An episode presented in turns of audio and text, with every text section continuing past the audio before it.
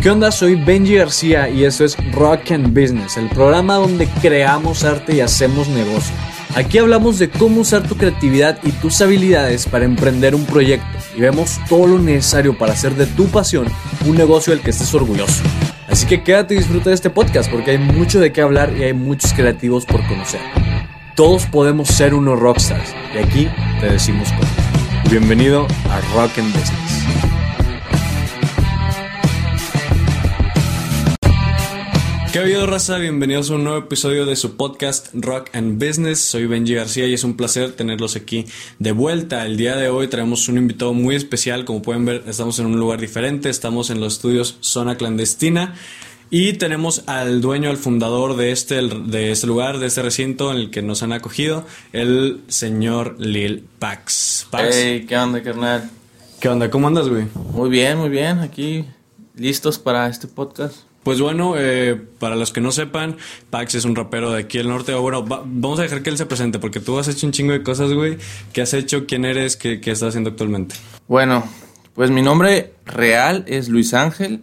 Este, soy rapero desde hace 12 años, pero me gustó más lo de la producción, el business de la música y todo eso. Entonces, conforme el, el tiempo ha pasado, me he acomodado en, en esta posición. Digo, anteriormente mi sueño era como verme yo rapeando en escenarios muy grandes y todo eso. Pero como fue pasando el tiempo, eh, me fui acomodando y diciendo, bueno, pues entonces a lo mejor mi, mi realmente, ¿cómo se le puede decir?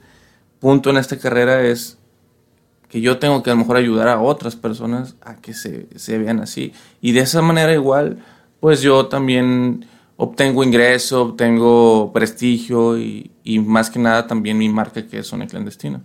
Pues sí, güey, la neta, has hecho muchas cosas, güey. Este, tienes diferentes facetas de, de rapero, güey, de productor, de, de emprendedor ahora, güey, que, sabes, en este programa hablamos con emprendedores de todo tipo, güey. O sea, sabemos que el emprendedorismo no es nada más abrir una empresa, ¿no? Como, como se tiene pensado. O sea, puede ser emprender un proyecto musical, güey. Puede ser emprender un proyecto de negocio. En este caso que tú hiciste los dos, güey. Y pues sí, digo, este, lo chido de este formato es que es largo, güey. Entonces se puede hablar infinidad de cosas. Y pues Listo, güey. Muchas gracias por estar aquí. Gracias, gracias. Y déjame decirte que este es mi primer podcast que me hacen, así que pues puede que me vea un poco menso al hablar, pero pues vamos a ver cómo sale, ¿no? Nah, güey, qué, qué chido. Digo, un placer haber sido el primero, güey, no sabía. Eh, pero pues qué bien, güey. La neta, es, es un formato muy padre. A mí me gusta mucho, me, me permite como que ampliarme todo, güey. Y pues está con... Sí, a ver, a ver, también expresarse libremente y, y como dices tú, pues es largo, entonces la gente puede y saber todos los chismes correctamente como son. Efectivamente. Pues, güey, Pax, eh, ¿cómo empezaste, güey? ¿Cuáles fueron tus primeros pininos? En, ¿Cómo conociste este género que, ahora es algo que te dedicas, güey? Yo estaba en la secundaria, digo, para los que no saben, yo tengo ahorita actualmente 29 años, o sea, ya, ya tengo mis añitos. Este, estaba en la secundaria, un amigo me regaló un disco de donde venían muchas canciones de rap, pero en inglés. Entonces, yo no sabía de ese género, yo siempre creo que en ese entonces escuchaba mucho el pop, el rock, y cuando lo puse me empezó a gustar. Los primeros, eh, como que los que escuché fue Eminem, 50 Cent, Snoop Dogg, y las canciones que estaban populares en ese momento era la de Candy Shop de 50 Cent o la de Los Yourself de Eminem, que eran las que la la película y todo eso. Creo que era cuando estaban en su pleno momento esos dos raperos. Y pues me empezaba a gustar, tenía videojuegos, tenía el GameCube, me acuerdo, y tenía un juego de NBA, y ahí ponían cosas así como de rap, entonces dije, ah, suena chido ese ritmo. Y es como que me empezó a gustar la, esta onda del rap, y pues poco a poco me fui metiendo más, investigando, luego empecé a investigar quiénes eran los raperos mexicanos de ese momento. Me recuerdo bien que obviamente el cártel de Santa desde que tengo memoria ha estado ahí, o sea, está así rompiendo. Y qué chingón por ellos porque realmente, o sea, la neta tienen demasiado tiempo en esto y creo que les ha ido muy, muy, muy bien. Entonces, el primero, los primeros que escuché fue Cártel de Santa, en ese entonces estaba el que la pelotona, la de perros, que ya ves que también los apoyaba mucho su disquera anteriormente y los ponían en programas de televisión o novelas o cosas así. Y luego también empecé a investigar más y, y hace más aquí hip hop local. Y estaba en ese entonces Gamberros. No sé si alguna vez escuchaste la de Más allá de los sueños, que es, esa es una muy buena canción que pegó en su momento. Y yo creo que ellos eran los más pegados en, en ese momento de, de, boca en boca. O sea, se usaban los celulares de Bluetooth o de infrarrojo en ese entonces. Y, y a de cuenta que se pasaban ahí la canción. De que, ah, pásame esa canción. Y así. Y fuera de eso, yo se puede decir que crecí en la camada de los raperos que hoy en día, por, por, decirte unos, no sé, el MC Davo, el, el este, Adam Cruz, MCAS, Sargento Rap, La Mente en Blanco, o sea, todas esas personas son como de mi edad y son las personas con las que se puede decir que crecí, eh, tal vez escuchándolos y viendo su crecimiento. Eh, yo me, me empecé a meter en el rap porque pues dije, empecé a escuchar, pero dije, también quisiera yo también aventar mis rimas, ¿no? Entonces mi primera canción, no, muchos empiezan con canciones de amor, eso sí, te, o sea, a lo que yo tengo el estudio he visto que muchos empiezan con sus cancioncitas de amor. Sí, hoy en día ha cambiado mucho, ahorita está el género del trap todo lo que da, entonces ya vienen con otro tipo de, empiezan con otro tipo de, pues de material, ¿no? Pero eh, en ese entonces yo no, o sea, yo no, yo no soy una persona muy enamoradiza, la verdad. Entonces, yo al contrario, soy más acá como que, ah, las perras y la chingada. O sea. Entonces, empecé con una canción así que se llamaba Vamos rica nena, así se llamaba. Entonces, ya te imaginarás la letra. Entonces, ya después de ahí sí salieron de amorcillo, pero pues simplemente eran así, o sea, con un micrófono de popote, o sea, literal así, no popote como tal, pero de la forma de un popote, con eso lo conectaba a la computadora y me, me acuerdo que usaba el programa que el grabador de Windows, era así, ah. el mismo grabador y con eso ponía el beat, no sé, en una bocina y estaba rapeando nomás para grabar la voz y así salían las canciones. Hoy en día, por ejemplo, vienen muchas personas y este vienen a grabar aquí con conmigo, pero ya, o sea, su primera canción obviamente no va a salir como la mía. o sea, la, yo escucho la mía porque yo tengo todo guardado, carnal. Yo tengo todo guardado desde la primera canción que se grabó aquí hasta la primera canción mía. Y pues ves ahí el, el avance, ¿no? Que uno va teniendo poco a poco. Y así prácticamente se puede decir que ese fue como el inicio en el que me fui metiendo a esto del, de la música, del rap. Ya, güey. Y, y, está chido. Creo que en Monterrey el rap es como que una cosa, o sea, es, es, es algo importante, ¿sabes? O sea, creo que tenemos esta ventaja, por decirlo de alguna manera, de que aquí empezaron a surgir raperos eh, grandes. Digo, no, no sé, a lo mejor me estoy equivocando, pero creo que Cartel de Santa fue el primer así que reventó mundial. O sea, que, que en muchos lados ya lo ubicaban. Digo, no sé, eh, a lo mejor estoy diciendo mentiras. Pero es al menos el primero que, por ejemplo, gente que no está metida en el mundo del rap, es como que, ah, ya los ubico. ¿Sabes? O sea, son los primeros que, que, marcaron un precedente así tan grande. Y aparte creo que también por la cercanía que tenemos aquí a, la frontera, güey, Estados Unidos, llegan muchas cosas de allá, güey. O sea, esos juegos, esas, este, no sé, películas, güey, rolas donde se, se siente esa esencia de, de, la cuna del rap, güey, que es allá en los barrios gringos, güey. Y, y ahí estaba como que como que toda esa influencia la tuvimos muy al alcance en, en diversas formas. O digo, obviamente no, no se vive igual aquí que allá, pero siento que, que, que, que, estamos como que influenciados por eso y eso ayudó a formar los primeros pasos del rap aquí en Monterrey, que ha crecido cada vez más, güey. Y, y hay muchas cosas, güey. Y aparte, creo que como que te tocó estar en un punto en el que las cosas ya, ya empezaban a agarrar forma, güey. Sí, claro. ¿Sabes? Definitivamente. Eso que dices tú, lo del cártel de Santa, es correcto, pero antes de ellos estaba Control Machete.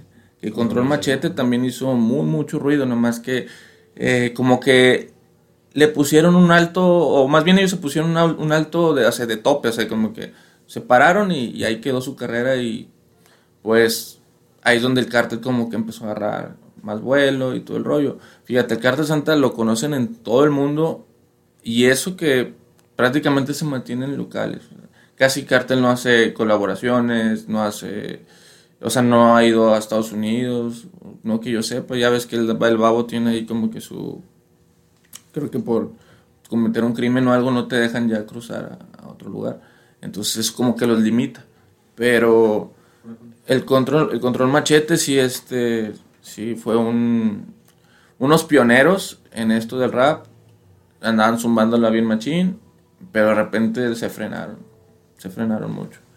Y eso, y lo otro que dices de, de que me tocó a mí una era o época de cómo iba creciendo todo, definitivamente sí, es verdad, porque como te digo, a estos chavos, bueno, a estos señores de gamberros, anteriormente ellos se pasaban la música digo, como de boca en boca. O sea, así es como se distribuían. Hoy en día tú puedes ver que pues ya todos suben a Spotify, ah, búscame Spotify, búscame en YouTube. Y yo cuando yo estaba empezando no estaba tampoco eso. Pero ya había más plataformas como estaba MySpace, usaba MySpace en ese entonces. Que para los que no conocen, MySpace era como la red social más, más, más este, importante. como el precursor de Facebook. Sí, ajá. De ahí, sí, exactamente, Facebook como que copió dos, tres cosillas y de ahí salió. Pero el MySpace, pues como decía, era como que tu espacio, tenías acá tu, tu, tu panel donde subías tu música, sabías cuántos escuchas tenías, cuántas personas visitaban tu perfil. Y así es como muchos se iban a conocer. O sea, también grandes artistas que gringos en su momento, no me acuerdo, Soulja Boy, no sé si alguna vez escuchaste ese vato.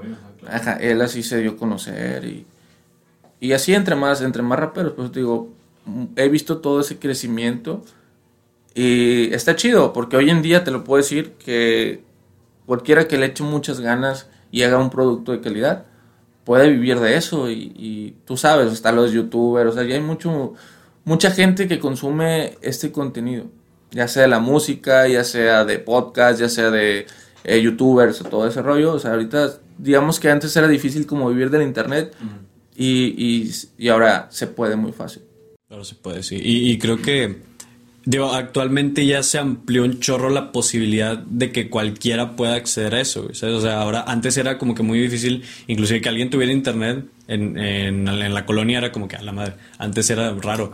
Y ahora ya que está el acceso de todos, que todos ya con un celular o con cualquier cosa ya puede hacer algo, eh, pues mínimamente decente, güey, ya presentable y ya nada más subirlo, eh, como que le facilita el acceso a todos, pero también aumenta la competencia, güey. O sea, porque hay, hay, más peces en el, en el tanque y cada vez más gente se ha metido, güey, se ha visto cómo funciona. Ya, ya como que todas estas plataformas se han ido consolidando. Antes era, pues como cualquier cosa nueva, ¿no? O sea, está bien raro, güey, nadie sabe qué rollo. Pero pues ya como que nos tocó en un punto en el que empezamos a hacer contenido y no era nuevo, ya estaba agarrando más o menos forma, pero todavía tenía mucho potencial. Y, lo sigue teniendo. Entonces, digo, no sé, considero que empezamos, digo, tú en lo tuyo y yo en lo mío, que, que voy también empezando, digo, tú ya llevas tus años, pero como que nos tocó una época chida, o sea, favorable. ¿Sabes? O sea, como que con muchas posibilidades, güey, con, con oportunidades y, y, el cambio a lo digital, güey. O sea, yo creo que cuando empezamos, digo, yo, yo también de niño, o sea, somos generaciones diferentes, pero también me tocó, pues muchas cosas igual, o sea, me tocó ir al, al blockbuster, güey, me tocó ir a, a, ver películas ahí en VHS, el infrarrojo, el Napster, güey, todo eso. Y como que a veces se extraña esa nostalgia, güey, porque antes como que las cosas eran más difíciles de acceder a. Ajá, y, y era como que cuando lo obtenías, era más valioso, güey. Era como que esta rola la escuchó 50 veces en loop porque la batallé un chorro para conseguir, la que tenía mi carnal de quién sabe dónde, y me la pasó por, por el Bluetooth, güey. Y, y, ahora ya todo está mucho más al, al alcance, güey. Sí, sí, sí, tienes mucha razón. Y es lo que te digo, o sea, vamos a poner un ejemplo con los celulares. O sea, no sé, ¿qué celular te tocó? ¿Cuál fue tu primer celular que tuviste? Eh, yo lo tuve ya grande, güey. O sea, cuando yo, cuando yo tuve ya eran así de smartphones, ¿sabes? O sea, pero lo tuve ya como los 13, güey. O sea, sí se pasaron. Pero el primero que tengo memoria, güey, era un Motorola de esos de, teclitas, güey, de los del juego de la viborita y así. Y después me acuerdo del Blackberry. Ándale, los Blackberry estuvieron mucho de, moda. Yo me acuerdo que mi primer celular, digo, también, yo no, yo no soy de feria, yo no soy así, o sea, yo todo batallado. Y como les digo a toda la gente que me ve, muchos creen que soy de dinero y no, pero no, al contrario, yo aproveché todo esto de la, de la, música cuando recién empezó, como dices tú. Entonces, cuando casi nada lo hacía, pues yo ya lo estaba haciendo, entonces es como que yo ya monetizaba YouTube desde cuando la gente sabía hacerlo, entonces de ahí es donde voy agarrando un poco de vuelo. Pero volviendo al tema de los celulares, eh, a mí me tocó tener el, primer, me acuerdo que fue, no sé si fue a los 15 años cuando compré mi primer celular con una feria que me dio mi mamá de, de 15 años. Fue el, un Nokia que tenía luces a los lados. No sé si te acuerdas, después tenía acá y que según aguantaba los golpes. Y creo que, creo que era el, primero que tenía cámara, o era de los primeros dos que tenía, empezaron con cámara. Que si fue una cosota así como que wow. Sí, entonces ya andaba acá y, y que se le podían, o sea, ver un celular a color. O sea, ese, ese, es el primer celular que yo tuve, pero de que tengo memoria, que mi papá traía, pues traía de los grandotes Nokia. Fíjate, Nokia ahorita que ya está medio extinto en celulares, era de los primeros que empezó a apostarle a, pues, a los celulares. Y después el que, que tuve fue el Motorola, el B3, creo que es uno que se abre, era uno, era uno gris. Y, y fíjate, ahí Fíjate, era muy difícil tener un celular que se le podía poner música. Todavía no había de qué música. Ya todos tenían cámara, pero no música. Entonces, en ese, me acuerdo que a mí siempre me ha gustado mucho las computadoras. O sea, demasiado lo que estudié y todo. Y empecé ahí a programar como... Hice, bajé cosas y flashé el celular y luego le puse... ¿Cómo se le puede decir? Pues para poder poner música, pero nomás podía poner tres porque se llenaba la, memoria del celular. Ah, pero ya estaba yo feliz porque tenía, podía escuchar tres ahí, tres cancioncillas. Y eso estuvo, estuvo chido. Es lo que dices tú. O sea, como el sentir que logras algo que ahorita es muy común. O sea, alguien no va a valorar eso porque ya sabe que todos los celulares se puede poner miles de canciones. Y yo con tres canciones era, era feliz. Y ese fue mi, mi, mi segundo celular. Y luego tuve uno ya un poquito más chido, que era, que con ese duré como cinco años, yo creo, o cuatro, el N95 también, pero si te fijas, iba sobre la marca Nokia. O sea, el, N95 es un Nokia. Y ese lo vi en un video de, de Sean Paul, y dije, no, yo quiero celular, se ve chido. Porque antes promocionaban los celulares así en los videos. O sea, se promocionaban los videos musicales, no sé, salía alguien acá con su celular o poniendo la música. Entonces, como también las tendencias han cambiado en esto. Y digo, son buenos, son buenos recuerdos y momentos de decir cómo vas, vas viendo, o sea, cómo se va avanzando la tecnología y cómo la usas en tu día a día. Sí, como que te trae memorias de, de todo, güey, o sea, de cómo eran las cosas antes. Yo me acuerdo grabar este canciones en el radio, güey, así esperando que el pinche locutor no hablara para que no se escuchara la rola, güey. Mm, o en la tele, güey, me acuerdo si pasaba una rola en la tele le pedía el celularcillo a mi mamá y lo grababa ahí pegadito a la, pantalla, güey. Estaba, estaba bonito, güey. Y creo que, como dices, güey, o sea, que tú no, no eres así un güey de feria. Y pues sí, güey, o sea, comparto ese... Fíjate, nosotros... Eh, digo, para los que van aquí, a mi carnal Diego, este, estábamos platicando hace unos días, güey, que nosotros fuimos como vivíamos en el barrio, pero, pero no éramos tan de barrio porque, hace vivíamos, toda nuestra infancia la vivimos en Guadalupe, vivíamos ahí en la colonia de Ríos, güey, eh, muy padre, o sea, yo, tengo muy, muy bonitos recuerdos de ahí. Y pues estaba, era el barrio chido, güey, o sea, estaba la isla raza, pero como que nunca nos dejaron salir del todo porque, bueno, nosotros crecimos con los años de inseguridad, güey, o sea, 2009, 2010 teníamos, que yo tenía unos, yo tenía unos 7 años, yo tenía también unos cinco. O sea, estaba, nos tocó muy gacho, entonces como que no vivimos la experiencia de tener allí a la gente también eh, en, ese periodo, güey. Y creo que esa, o sea, yo, creo mucho que cuando tienes limitaciones, güey, te fuerzas a sacar lo mejor, güey. Y entonces, esas limitaciones que teníamos de que primero no éramos pues, de, la, de la clase alta, güey. Y luego que no éramos, este, que no teníamos toda la, la tecnología al alcance, güey como que te empezó a hacer tus primeros pininos, güey. De ahorita ya decías cómo empezaste a grabar, cómo... Vamos a entrar en eso, güey. O sea, cómo fueron tus primeros pasos, güey, para hacer tus primeras piezas, o sea, cómo conocías gente y la invitabas o, pues sí, güey, vi alguna foto ahí con tu, con el micrófono de Popotito, güey, y me gustó mucho, güey, o sea, ¿cómo, cómo empezaste a crear ahora sí tus primeras piezas?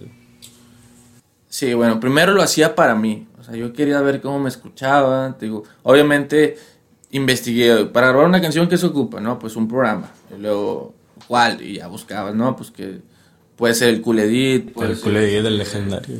Eh, el Adobe Audition también ya estaba, o sea, había varias opciones, pero creo que el que más corría en cualquier computadora era el Cool Edit, por eso muchos lo tenían. Inclusive, yo, yo, sido, yo, yo empecé viendo videos tutoriales, o sea, En ese entonces no había tantos tutoriales como hoy, hay en día en internet, pero yo lo vi de... Era un, era un rapero ahí de Estados Unidos y lo empecé a ver y, y no le entendía nada, o sea, nomás lo, veía, lo que veía, digo, ok, hizo esto, vamos a hacerlo y, a ver qué, qué, qué, hace, por qué lo hace. Y ya empecé a ver, ah, ok, está ecualizando aquí la voz. Ah, o sea, poco a poco fui aprendiendo cómo, cómo se hacían las cosas. Entonces yo empecé, porque ocupaba un, micrófono de a huevo, ¿verdad? Tú sabes, un micrófono. Cometí el error de normalmente, pues tú sabes que cuando se graba una canción tienes que tener unos audífonos. Entonces yo grababa con la bocina y el micrófono y decía, no, ¿por qué no se escucha bien? ¿Por qué escucha como que el, o sea, doble, doble sonido, o sea, el beat o, así? Y era por eso, porque pues tenía las bocinas y ya después, ah, ok, yo grabo con audífonos y luego la cagaba porque ponía los audífonos y con la bocina igual se escuchaban. Entonces, ah, tienes que bajarle las bocinas y luego ya, por si me ponía los audífonos. Poco, o sea, yo fui aprendiendo así nadie me decía cómo hacerlo. Yo, yo fui aprendiendo poco a poco y luego pues ya empecé a sacar mis primeras rolitas y pues ahí entre los amigos de, de la cuadra pues escuchaban, ah, está chidita, está chidita. Y ah, pues yo también quiero hacer una y ya se ponían de que escribir. Y así, entre varios ahí del, del, del barrio empezamos a hacer canciones. Entonces fue como que, de hecho estábamos en, en un cuarto, primero estábamos en la sala y luego nos pasamos a mi cuarto y luego es como empezamos a poner, mm, empecé a investigar más como para que escucharan más, más chido, más aislado, o sea, que no, como tengo perros que no estuvieran ladrando, que no se escuchara, que no, que no se escuchara el ruido de los ladridos, no sé, mi mamá gritando, cositas así. Entonces empecé a investigar cómo aislar el sonido. Y levanté mi colchón y lo puse y lo, hice una pared, me acuerdo bien. Y así empezamos a a probar, fíjate, estábamos probando, nadie nos decía qué hacer, en ese entonces nadie, nadie te decía, no había un tutorial, ¿cómo poner un estudio o cómo estudio? O a lo mejor sí lo hacía, pero la gente no, no, los buscaba y pues no, no tenían esa, como, esa iniciativa de buscar las cosas en, en YouTube, no sé si todavía, no, te mentiría si, si te dijera si ya había tutoriales o no, pero, pero sí, así empezamos y luego se, pues, se corrió la voz, entonces ya la gente, ¿qué onda? ¿Cuánto me cobras por grabar? No, pues que 50 pesos, o sea, ya he perdido, porque pues he perdido para sentir que estabas ganando algo, entonces ahí es donde, donde mi, mi chip se me prendió así como que, órale, o sea, puedo, acabo de crear una fórmula de ganar dinero por algo que no me, no me cuesta, o sea, prácticamente no me cuesta, no, me cuesta a lo mejor tiempo, pero no, no nada. Y este, y ya así empezó, empezó eso, de cuenta que más amigos venían a grabar y así. Pero bueno, en ese entonces estaba mucho en lo de las pandillas. Entonces venían así amigos, pues entre comillas así como cholotes, así, se veían muy, muy mal y mi mamá me empezaba a decir, oye, ¿qué onda? No, no quiero que traigas gente así, ¿verdad? Ya sabes que pues a veces uno discrimina sin saber. Y, y pues sí, me empezó a poner limitaciones mi, mi jefa. Y este. Y ya, o sea, así pasó el tiempo, estuvimos un tiempo así. Hasta que una vez me robaron. O sea, sí, una vez, una vez me robaron. De los mismos que grababan ahí. Me, no se metieron a robar, pero estamos como de cotorreo. O sea, no voy a decir nombres, o sea, sí sé quién fue y todo el pedo, pero este, estábamos de cotorreo y éramos como cuatro personas. Mi carnal estaba dormido en el cuarto y, me acuerdo que ya estaban borrachos y luego se subieron, o sea, yo no supe, yo no me di cuenta hasta que de repente se dijeron, no, ya me voy. Y yo no sabía nada y luego ya me subí al cuarto y dije, ah, chinga, hace falta aquí algo. Y me faltaba un Nintendo Wii. Y, ni siquiera era mío, carnal, era, era prestado. Entonces ahí, ahí es donde dijo, aquí ya no quiero grabaciones, ya no quiero nada, porque pues, obviamente ellos pagaron el, el, Nintendo a la persona que no había prestado. Y también de ahí ya como que me empecé a, a poner como que un... Se no grabar a cualquiera, ¿sabes? Como que... O sea, también yo confiaba en todos, pero es como que me empecé a poner como que una... una como una, una pared de que, a ver, ¿por qué quieres grabar? O, Y ya también después de ahí nos calmamos un rato en cuestión de, de las grabaciones, porque pues no había dónde, dónde grabar. Pero uno de los amigos del barrio me dijo, no, pues en mi casa podemos poner el estudio y es donde, como, se puede decir que la primera evolución de Zona Clandestina.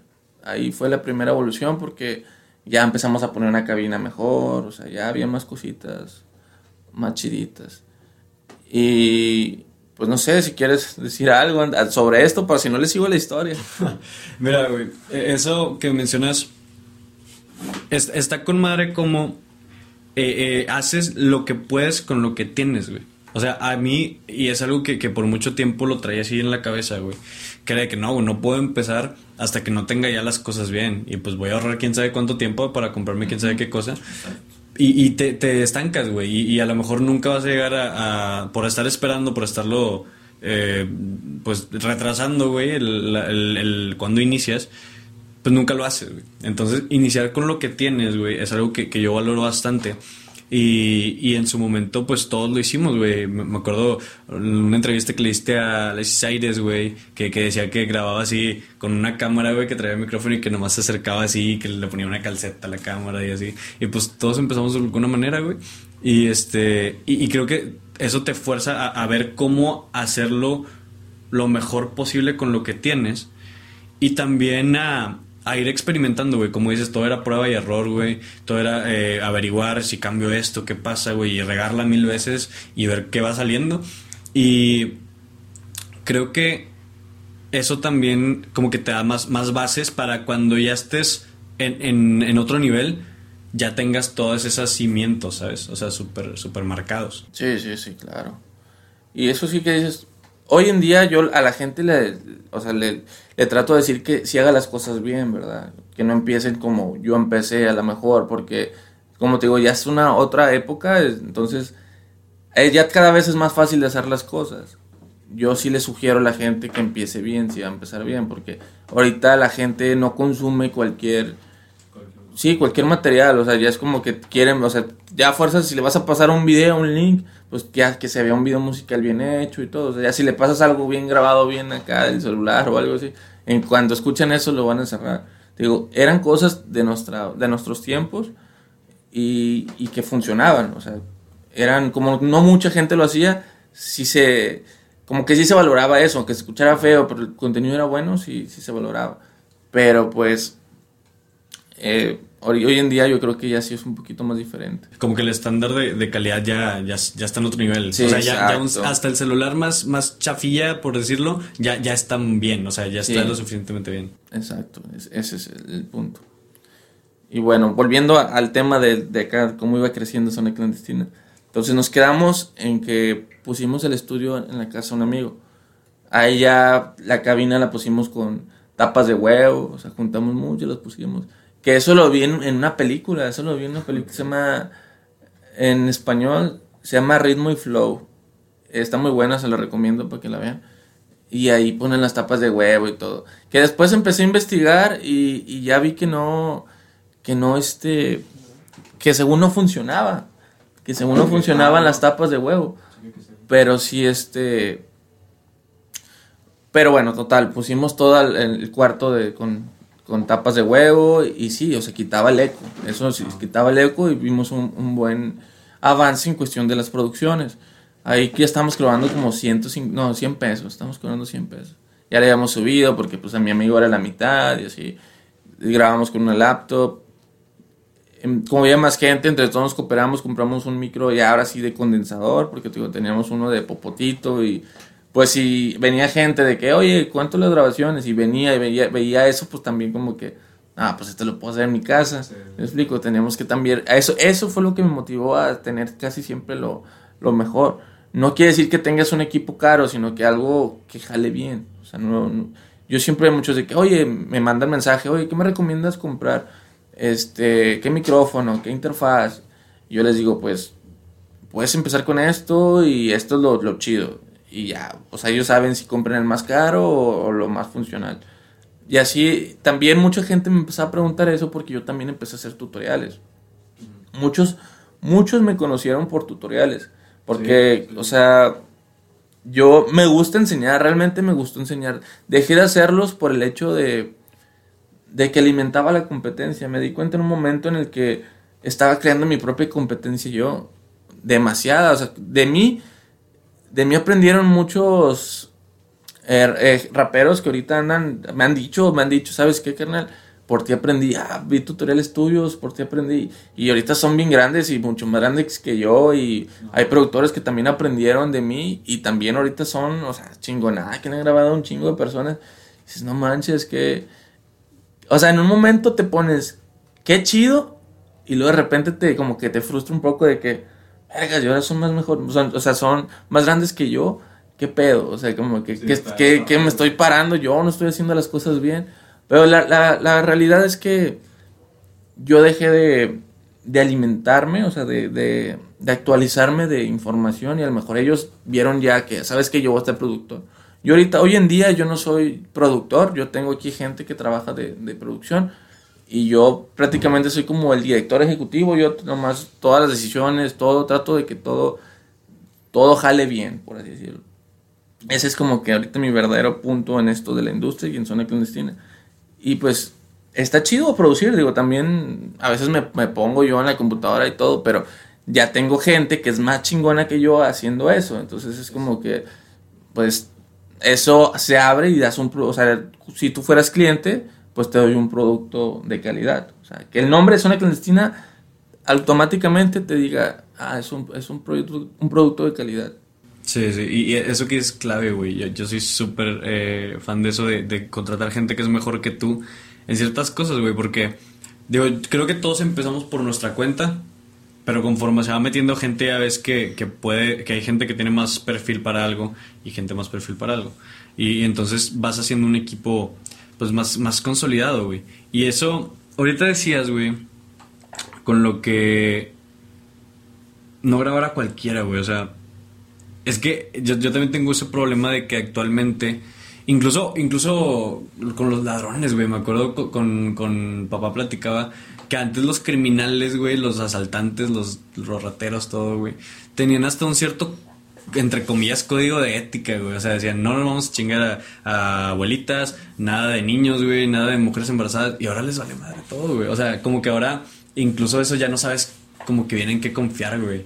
Os digo, e, eso que, que, mencionaste ahorita se me hace como que me da incluso miedo, güey, de pensar así como que eh, las decisiones a veces no ves el panorama completo porque hay cosas que pueden estar ocultas, ¿sabes? Sí, claro. Como dicen ahí, es bueno confiar, pero es mejor no confiar.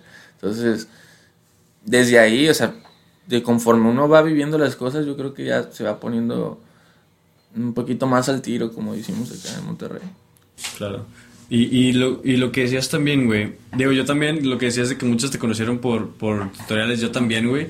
De hecho, te vi, pero no sabías que eras tú, güey. O sea, hace, hace mucho tiempo, hace unos como seis años, no sé, yo estaba bien puberto, güey.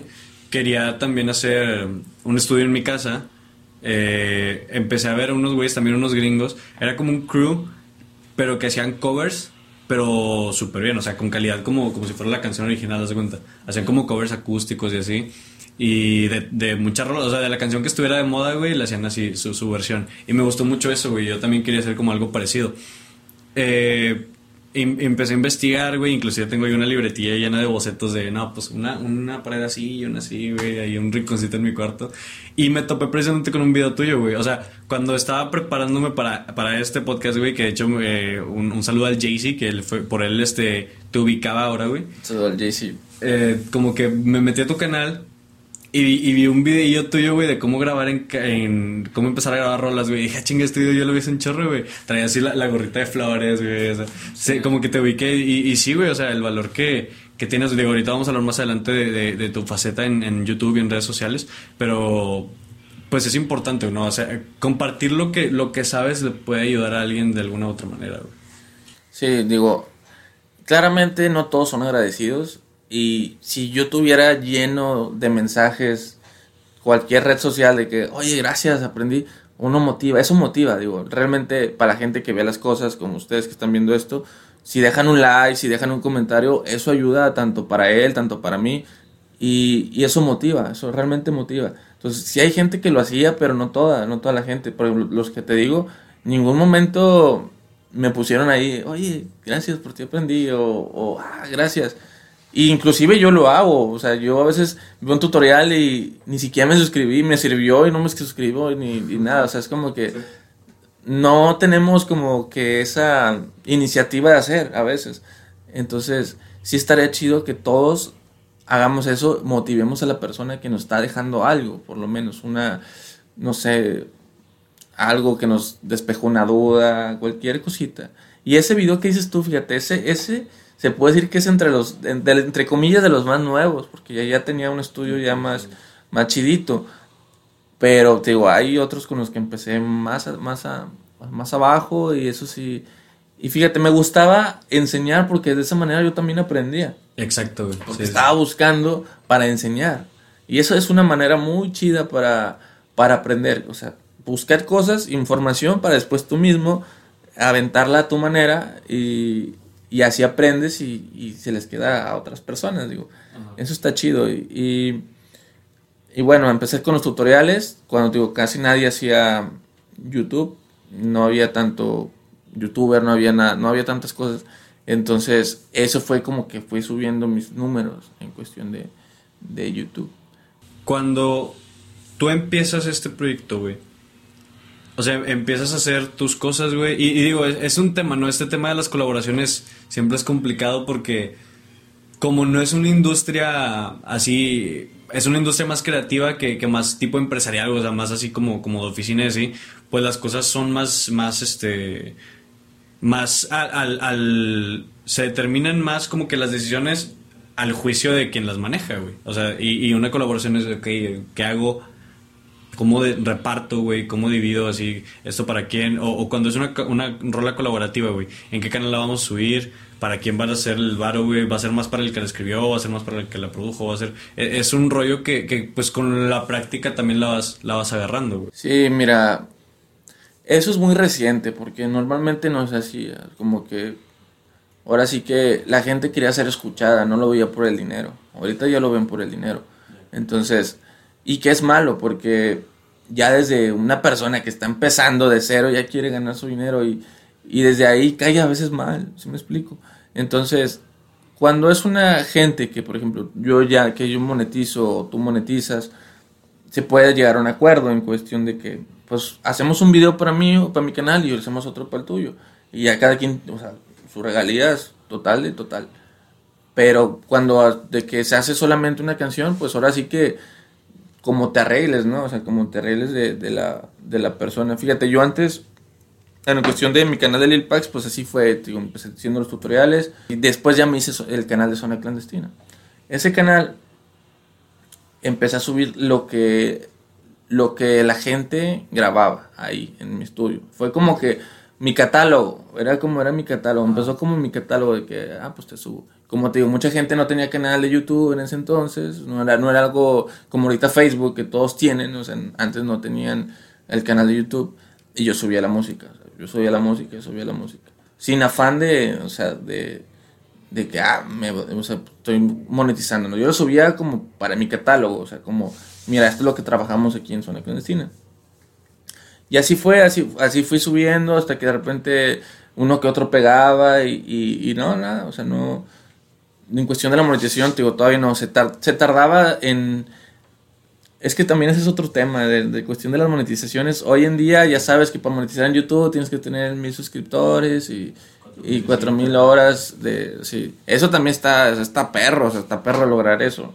Pero antes no se ocupaba eso, simplemente tenías que eh, ya ser partner. O sea, al principio para tener, ser partner en cuestión del AdSense, ellos te invitaban no sé qué veían, no sé si visitas o algo, pero ellos te invitaban. Y después hubo un tiempo en que ya nomás cualquiera podía hacerlo y, ya, este, pues ya cualquiera puede monetizar desde, el primero. Pero empezaron a, lucrear mucho con contenido duplicado o, cosas malas, no sé, muchas cosas que yo, yo sí aproveché, o sea, la neta sí te puedo decir que sí aproveché en su momento, me hacía canales, subía de que la pelea de Goku y, y, Superman, me cuenta. Goku, Superman y, y tenía un chingo de visitas, o sea, nada que, nada que ver con, conmigo mismo, pero pues era contenido variado que, que, que monetizaba y generaba, generaba dinero. Pero en cuestión de, de lo mío, de zona clandestina, yo usaba el catálogo, usaba el catálogo. Y hasta que pegó, creo que bueno, ahí empieza lo de la era de pura gente bien. No sé si te tocó a ti eso, pero pues empezó como que el rap a ponerse en el top en Monterrey. Las improvisaciones y todo ese rollo. Y, y yo me acercaba ahí para yo, o sea, yo ofrecerles mis servicios de grabación. No, pues yo te grabo gratis, y, pero ven aquí en mi estudio y pa, o sea, dilo, grábate y cositas así. Y fue como empecé a, darme a conocer un poco más. Entonces, ahí es donde pegan los videos del turista. Entonces ahí se empieza a hacer de suscriptores una clandestina. El turista, pues era como que el mejor improvisador en ese entonces del programa. Y es como que, pues le dio un, un plus al, a zona clandestina y así. Y luego, yo mismo, cuando todo, digo, no sabían muchos monetizar, yo les decía a la banda, ¿sabes qué? Te pago mil pesos si me dejas subir tu video a mi canal en la zona clandestina. Y ya yo estaba aventando una apuesta al aire, ¿verdad? Si, si pegaba y si me sacaba esos mil pesos de vuelta. Y así, y, así lo hice varias veces y no pegaron varios, pero uno sí, sí pegó, por ejemplo, el de Sargento Rap, que también es camarada mío, y, y así quedé el, el, deal con él, y, y, ese video llegó a como 19 millones de visitas. Entonces sí, ahí pues prácticamente pues esas regalías pues son, son para mí, porque así quedó el trato, ¿verdad? Así es como que pero te digo, hoy en día ya cada quien se arregla como quiere, pero ya todos están peleando, se, se, pues digo, se pelean centavos, güey. A veces hacen problemas por eso, porque se pelean centavos de dólar, güey. Todavía no sé pedo, centavos de dólar. Y la gente no entiende muchas cosas. La gente se vuelve como que todos quieren ya todo, o sea, quieren comerse el pastel solo. y, y te digo, anteriormente, güey, yo les grababa videos y iban para mi canal de Zona Clandestina y les servía a ellos porque pues, ya tenía sus suscriptores, la gente los veía y pues la gente los conocía. Y ahora de que no, pues grábame el video, pero pues va para mi canal y así, pues van a, van a ir fomentando, haciendo su, su, ¿cómo se llama? Pues su público poco a poco, pero pues es más lento. O sea, a veces ocupas el impulso, el empuje de, de algo para, de una marca, de lo que tú quieras, de una persona para que te puedan, se pueda, te puedas dar a conocer. Claro, y, te tocó, digo, no, no sé hasta qué nivel llegaba porque en, aquel entonces yo eh, pues no conocía todavía YouTube así a fondo, güey, estaba muy morrito. Eh, o sea, sí veía YouTube cuando empezó, pero tipo las los videos que estaban viralillos, ¿no? De que el niño que lo muerde a su hermanito y que la ¿sabes? Pero, pero por lo que sé, güey, como que fuiste agarrando vuelo y te hiciste inclusive de, la banda de, la, de, los pioneros o de los más sonados en la escena de, YouTube regio, güey. O sea, junto ahí con, con Jacobo Wong, güey, con los que empezaron a pegar en aquella época, cuando todo esto era nuevo. Y bueno, en este tema de la monetización que dices, pues era... YouTube necesitaba gente, güey. O sea, necesitaba que más gente creyera, entonces no había tanto pedo, tanta traba y, y pues si le, si le echabas ganitas, ya te, te devolvían el favor. Digo, ahorita que ya hay muchísima más gente, güey, que ya está mucho más peleado y que YouTube, pues imagínate darle así dinero a todos, güey, pues está más cabrón, o sea. Y, y eso es un rollo que, como que a ti te tocó ver crecer eso, güey. ¿Sabes? O sea, te tocó ver la etapa donde era de una manera y que era menos gente, que era más cuadro chico, güey, y que funcionaba diferente y ahora que todo está mucho más, pues no sé, güey, capitalizado, güey, mucho más eh, modelo empresa que, que, que es un rollo, güey. Sí, me tocó cuando me invitaba a YouTube a, eventos, o sea, y conocí ahí a varios que ahorita son top, pero siento que como quiera a la música como que no la tomaban mucho mucha importancia. O sea, los eventos eran para youtuber, gente que hacía bromas, gente que hacía, sí, exacto. O sea, se enfocaba más en eso y los los programas que YouTube, o sea, te impartían esa, en esos tipos de campamentos, por así decirlo, eran más enfocado a así a, a bloggers. Entonces, cuando yo iba y me topaba alguien que hacía música ahí, como que me sentía como conectado, pero también me sentía como que, oye, güey, pues estamos como que excluidos, ¿no? Es como que no, no, este, como que no encajamos tanto porque a muchos hay, hacían sus colaboraciones y todo y nosotros como que, verga, pues yo no soy, yo no, yo no hago esto, yo no hago chistes, yo no sé, exacto, como que, como que no encajábamos. Pero sí, o sea, sí, sí nos tocó ver la evolución también de YouTube que déjame decirte que ahorita no estoy tan contento que es lo que la plataforma. Yo actualmente en mi canal de Lil ya no monetizo, yo no monetizo. Porque de hecho hice un video en mi canal sobre eso, no sé si lo viste. El tema Me Too. Sí, pero eso de Me Too que es una network, bueno, era una network y la neta es que estuve muy a gusto con ellos. Creo que fui de los primeros que estuve en, en MeToo, o sea, duré como seis años. Hasta que, o sea, duré hasta el último momento. Pero después sí, dejaron de pagar, dejaron de pagar. Me quedaron debiendo como dos mil dólares, Dos mil dólares que pues ahorita me caerían de perlas, güey. O sea, pero chale, o sea, sí, este. Sí. De, o sea, y no nomás a mí, hicimos un grupo de WhatsApp donde teníamos a tantas personas que les debían y entre ellos había youtubers grandes, güey, y les debían así de que un chingazo, güey. En un, en un evento de YouTube conocí a un güey que se llama Power ese vato hace bromas y de que la interesada, cositas así. Y a ese vato, no me acuerdo como cuánto le debían, como unos.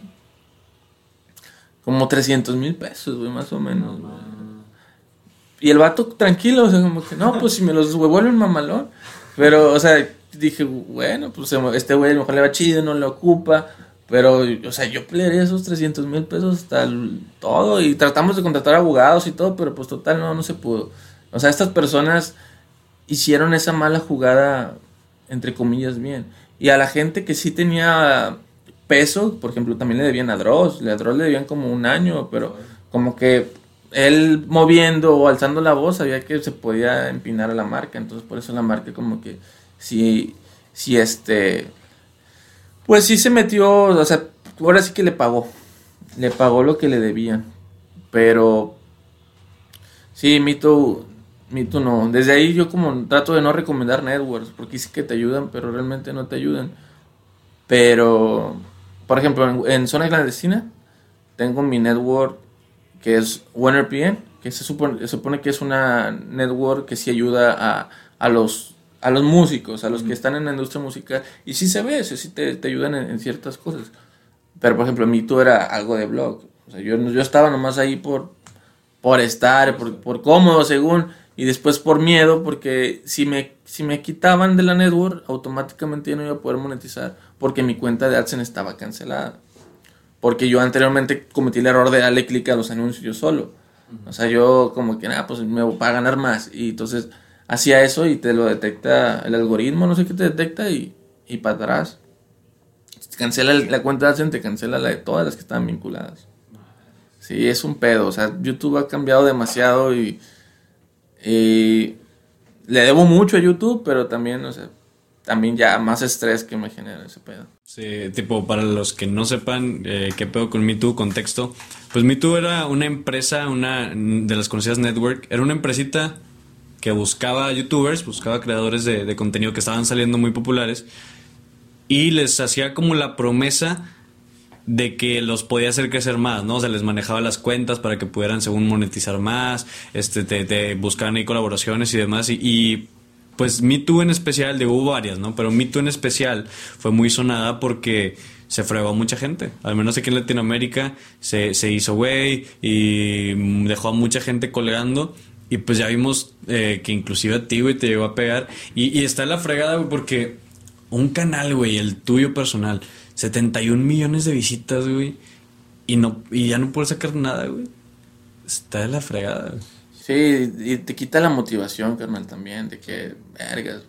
Digo, esto, esto está mal, güey, porque lo que te digo, anteriormente uno lo hacía por pasión. Uno lo hacía por pasión de que eh, voy a hacer contenido.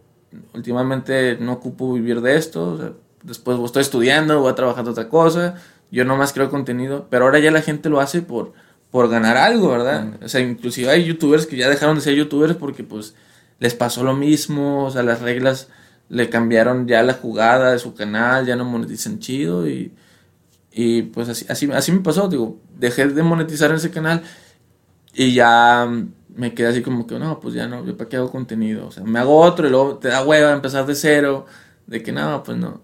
Entonces ahorita mi, mi estrategia que estoy haciendo es, voy a seguir subiendo videos musicales en mi canal, pero registro mi canción, entonces automáticamente me cobro las, las regalías de ese video. Hay cuenta que yo me las autocobro, pero en, en, ese, en ese trayecto estoy perdiendo como el 20%.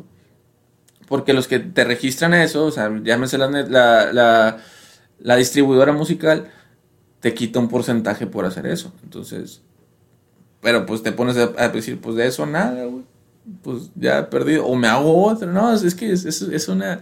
Son cosas que me pongo a pensar y que, o sea, cómo mover las piezas correctamente. Y a veces se me va el tiempo ahí, güey. O sea, entonces ahorita prácticamente todo lo que estoy sacando nuevo mío lo estoy subiendo a la zona clandestina. Que por ejemplo, si, si pasa lo mismo que me salga de la network de, de Warner PM, también dejaría de monetizar ese canal y, quedaría inservible. Por eso me hice otro, que ahí va, ahí va, ahí va, también ya tiene sus 100 mil suscriptores y hace poquito llegué a las 4 mil horas, entonces ya estoy esperando que nomás se monetice y ya es directo con AdSense. El problema de esto, güey, de conectar con AdSense, en cualquier momento, si no le gusta, no le parece algo, te quita del, programa del partner y, y, ya valiste queso. Y en cuestión de, de, una network, pues te sientas respaldado. O sea, ahí no te. Aunque estés subiendo contenido que no está como que permitido, o sea, tú puedes seguir monetizando. Eso, o sea, ellos, digo, son piezas que tienes que mover a tu favor. Entonces, ahora sí que uno hace lo que más le convenga. Que lo aprendes todo, pues con experiencia, güey. O sea, tú dijiste hace rato que tú fuiste aprendiendo de todo esto, güey. Eres autodidacta, güey, totalmente.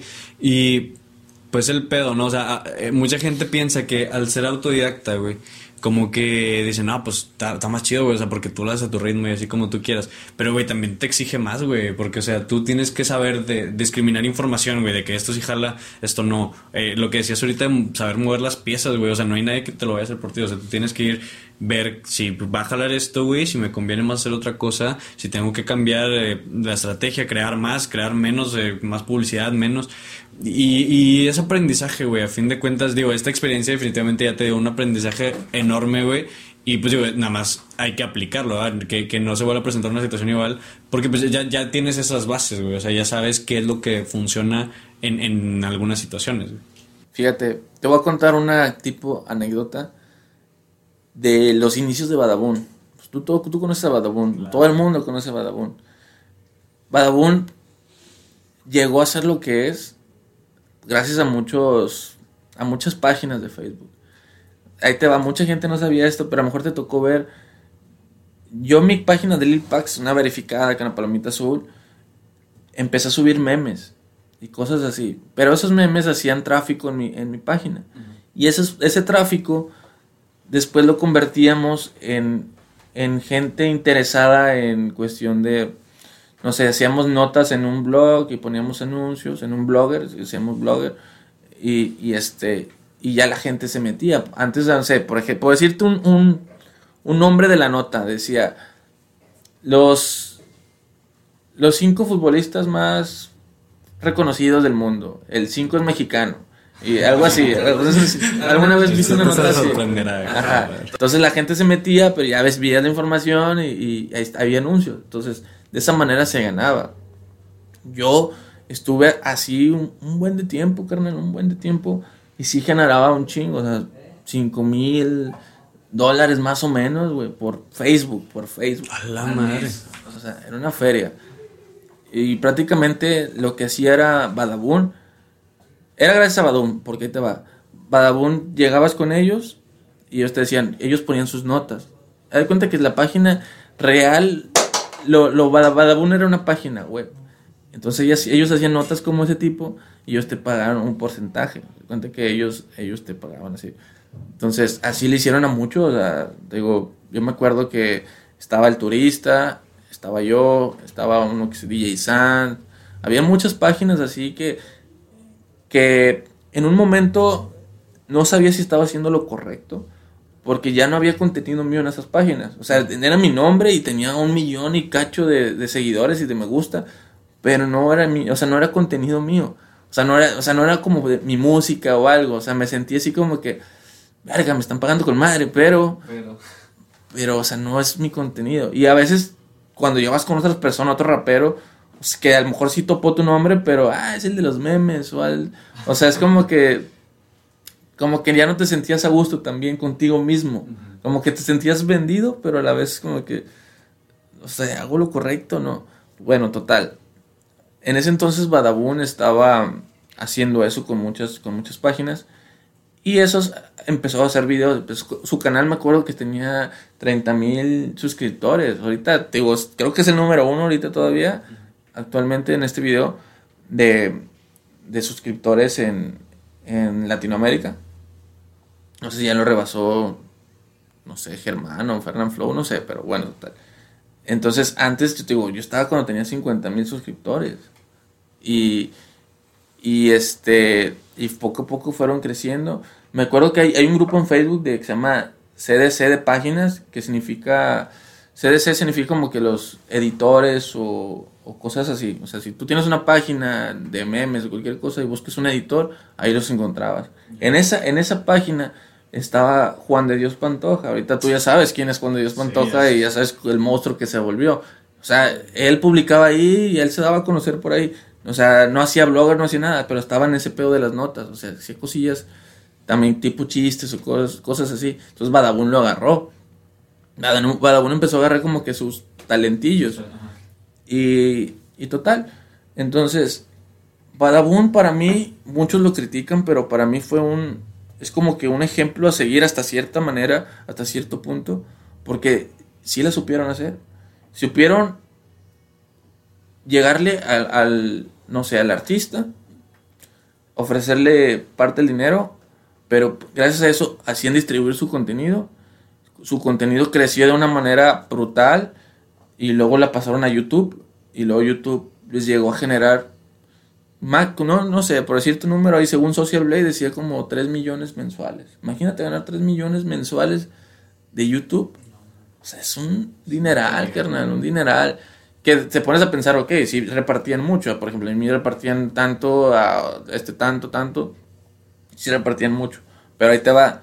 Después, Facebook pone nuevas reglas.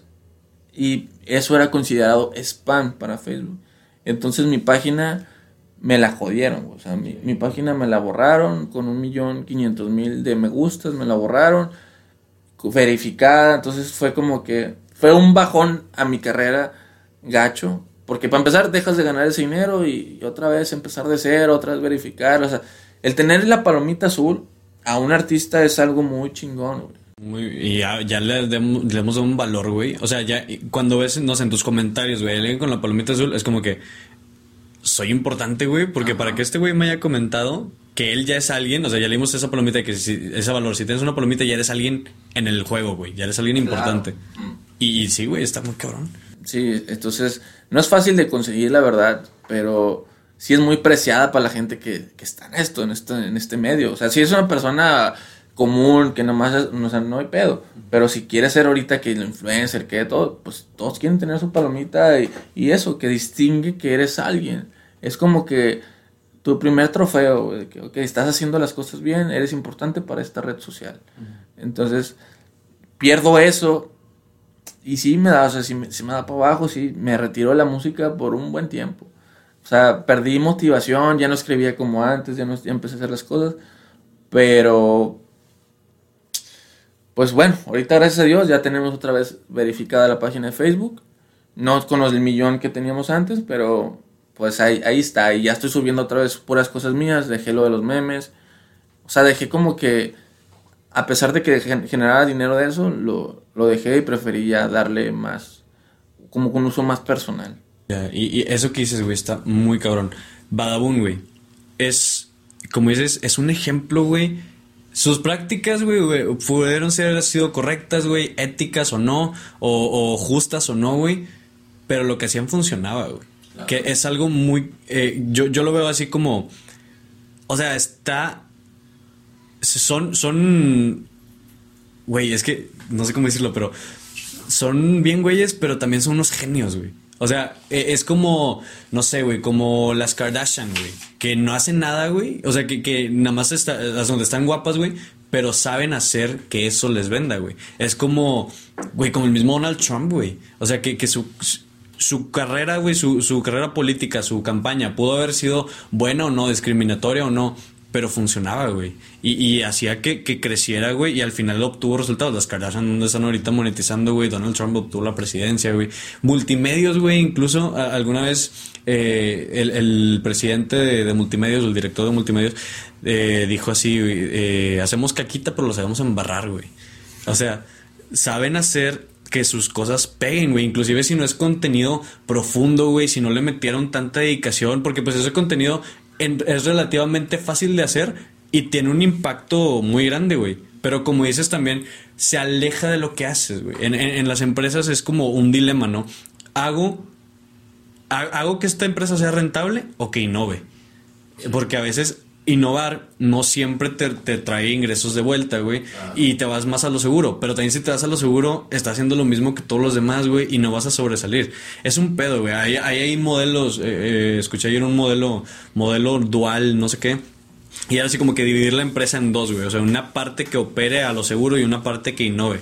Pero pues también es, es un juego de saber equilibrar, güey. ¿A- ¿En qué momento te pierdes tú de entre tanta cosa, güey? Porque si bien es fácil y si te trae recompensa, pues como tú dices, se pierde la esencia, güey. Se siente una página pues vacía, güey. Se, se va alejando lo que, lo que tú planeaste originalmente. Y digo, la idea es lograr hacer que lo que tú haces tenga ese mismo impacto, güey. Digo, yo, yo estoy estudiando eh, marketing, mercadotecnia, y buscamos eso, ¿no? O sea, hacer que, no simplemente hacer lo que todos hacen para que pegue. O sea, eh, eh, es una frase muy, muy, muy común ahí. Hacer lo que todos hacen no es una estrategia de marketing. Y es, tienes que hacerlo que tu contenido pegue, o sea, que genere el impacto que ese contenido también genera, güey. Y digo, es un juego de aprendizaje, güey. O sea, cada vez vas aprendiendo cómo mover tus piezas, güey. Cómo hacer, cómo saber cómo generar impacto, güey, generar tráfico. Y no siempre es fácil, güey. Como te dices, te pueden tumbar la página, güey. Y más con Facebook y con las redes sociales que en cualquier momento una regla, una ley y cambian todo, güey. Y ahorita pones cualquier mala palabra y, y vale que eso. O sea, te bloquean tres días, te bloquean 30. No sé si, si has visto que, que publicas algo, una foto o algo, y ya la toman, no sé, una foto fumando un cigarro y ya la toman como si fuera. O sea, y, y bloqueado tres días. Como un- una foto que salió que un vato puso en Facebook así de que impresora HP tinta negra y por decir negra, güey, ya decía que era racista y lo bloquearon. Le comenté a un amigo también de que eh, en una foto, güey, no sé, se ve así como que bien perra el güey en la foto y le puse de que eso mamona y me pareció una señal, güey, de que, hey, ¿seguro que quieres comentar esto? Y yo de que, güey, no, o sea, ni siquiera lo analizan a fondo, güey. Yo, por ejemplo, he visto como, tal vez tienen un como un sistema de automático, ¿no? Como que detectan las palabras, imágenes, pero pues no, no siempre hacen lo correcto. O sea, te digo, todas las redes ahorita ya han cambiado, son más estrictas, se han puesto leyes más. Ahorita he visto que también YouTube ya va a quitar el 20%, o sea, si alguien ganaba, no sé, vamos a ver que un youtuber grande ganara 100 mil pesos, imagínate que le quiten 20 mil pesos nomás por pagar impuestos, o sea, se me hace injusto. Pero pues son leyes, ¿no? Son leyes que se van, se van dando con el tiempo y pues según estos, obviamente que pues ahora sí que nosotros trabajamos para ellos, ellos saben cómo, cómo hacer las cosas. Y fíjate, volviendo al tema de, las, de la página, a pesar de que no era mi nombre, por tener tantos seguidores, por ejemplo, conseguí en ese entonces patrocinio con Viva Aerobús, conseguí patrocinio con, con Prudence, con Subway, o sea, sí, sí supe sacarle como que mi, mi provecho, ¿no?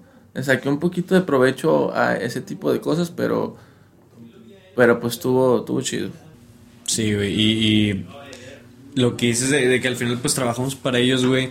Y sí, o sea, a veces la gente se queja pues muy intensamente, ¿no? De que pinche YouTube y que qué te pasa, güey, si nosotros no serías nada y la madre.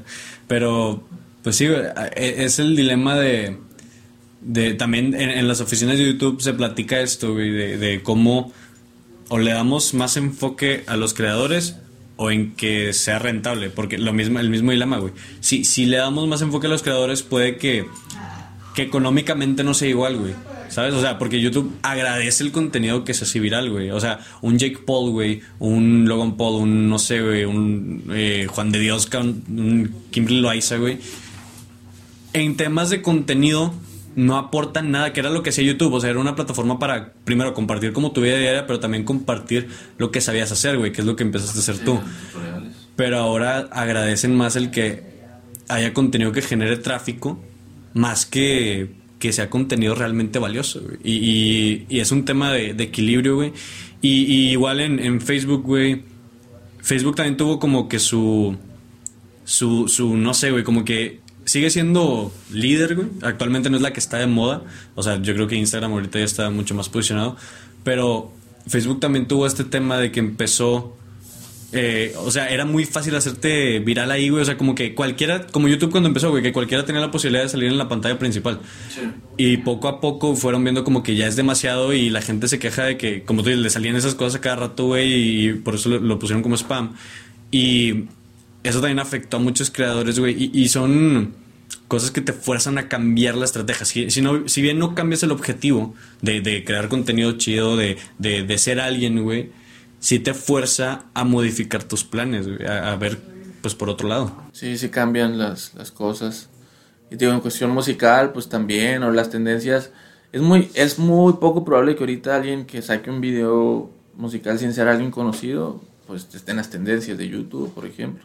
O sea, ya tienen también sus, como que sus favoritos. Yo siento que así como quiera, si hay, o sea, ¿cómo decirlo? Como que ya saben a quién ponerlo, a quién poner en, las tendencias, aquí no, porque antes, ahorita antes no ponían a ninguna televisora, ahorita ya veo tendencias y televisoras, no sé, es como que mm, tal vez hay dinero por medio, no sé, no sé, algo puede haber ahí como que también una mafia en cuestión de, de eso, pero ha evolucionado mucho la tecnología y en cuestión musical, pues ha, ha servido también, digo, hoy en día muchos están ganando muy bien y están viviendo muy bien, que por ejemplo, solo por ponerte un ejemplo, quizás lo que ganaba el control machete en, el, eh, hace años no es lo mismo que gane ahorita, no sé, un Cártel de Santa, un Jera, o los que estén en el top, en el top 10 del rap mexicano, no es lo mismo que cuando con Control Machete cuando estuvo en el subtop. Es como que a lo mejor ahorita están ganando más porque ya les primen de aquí, de acá, de allá, o sea, de muchos lugares. Y está chido, digo, está con madre. Y ojalá que lleguemos nosotros a ese punto también, o sea, un punto súper alto. Estoy contento con Zona Clandestina. Me gusta hasta dónde hemos llegado, mucha gente lo conoce. Podemos preguntarle a, a, raperos de aquí de Monterrey, ¿conocen Clandestina? Sí. Y todo eso se basa que hemos trabajado con gente también reconocida en la industria. Y eso está chido. O sea, para bien o para mal, eso está bien y mucha gente me dice, oye, pues tú qué haces? Y volvemos al tema de hace rato. O sea, prácticamente yo lo que hago es lo está en la mente, todo lo que, las decisiones, todo. O sea, yo, no es como trabajar en un trabajo, ahora sí que diría normal, común, que sabes a qué horas entras, a qué horas sales, a qué horas, cuándo te van a pagar, cuándo, cosas así. Y uno como, como yo tiene que estar ideando tiene sus ventajas de puedes levantarte tarde, te puedes ir vacaciones cuando quieras. Sí, es relativamente más flexible. Sí, pero tienes que pensar más y te vuelves loco. Te vuelves loco por. A veces porque no te quedan bien las cosas como deben de ser. Sí, güey. Lo, platicaba con una, con una emprendedora serial, güey. O sea, que tiene, güey, es una cabronaza, se tenía em, empresas en bolsas de valores y demás. Y la chava decía que con ella platicábamos que es, es a veces difícil el que cuando emprendes algo, güey, es mucho más difícil que irte por una vía ya conocida. O sea, cuando, te metes a trabajar en una empresa, a lo mejor es más fácil porque el camino ya está marcado, güey. O sea, tú nomás vas siguiendo los pasitos. Pero acá tienes que construir el camino, güey. Tienes que ver que el camino funcione, tienes que cambiarlo si no jala, tienes que ver que otras personas puedan seguir ese camino y también funcione. Y, requiere un estrés, güey. Y lo que decías también de, que el tema de la música en YouTube, que también como que los tenían un poquito al lado, y eso, cuando empezó más el tema de los derechos de autor en YouTube, güey, todavía más, güey. O sea, es, más complicado musicalizar. YouTube está, está pesado, Imagínate todos los youtubers que usaban canciones chicas y, no sé, un pedacito de una canción famosa de su intro y, y todos que te lleguen el, reclamo.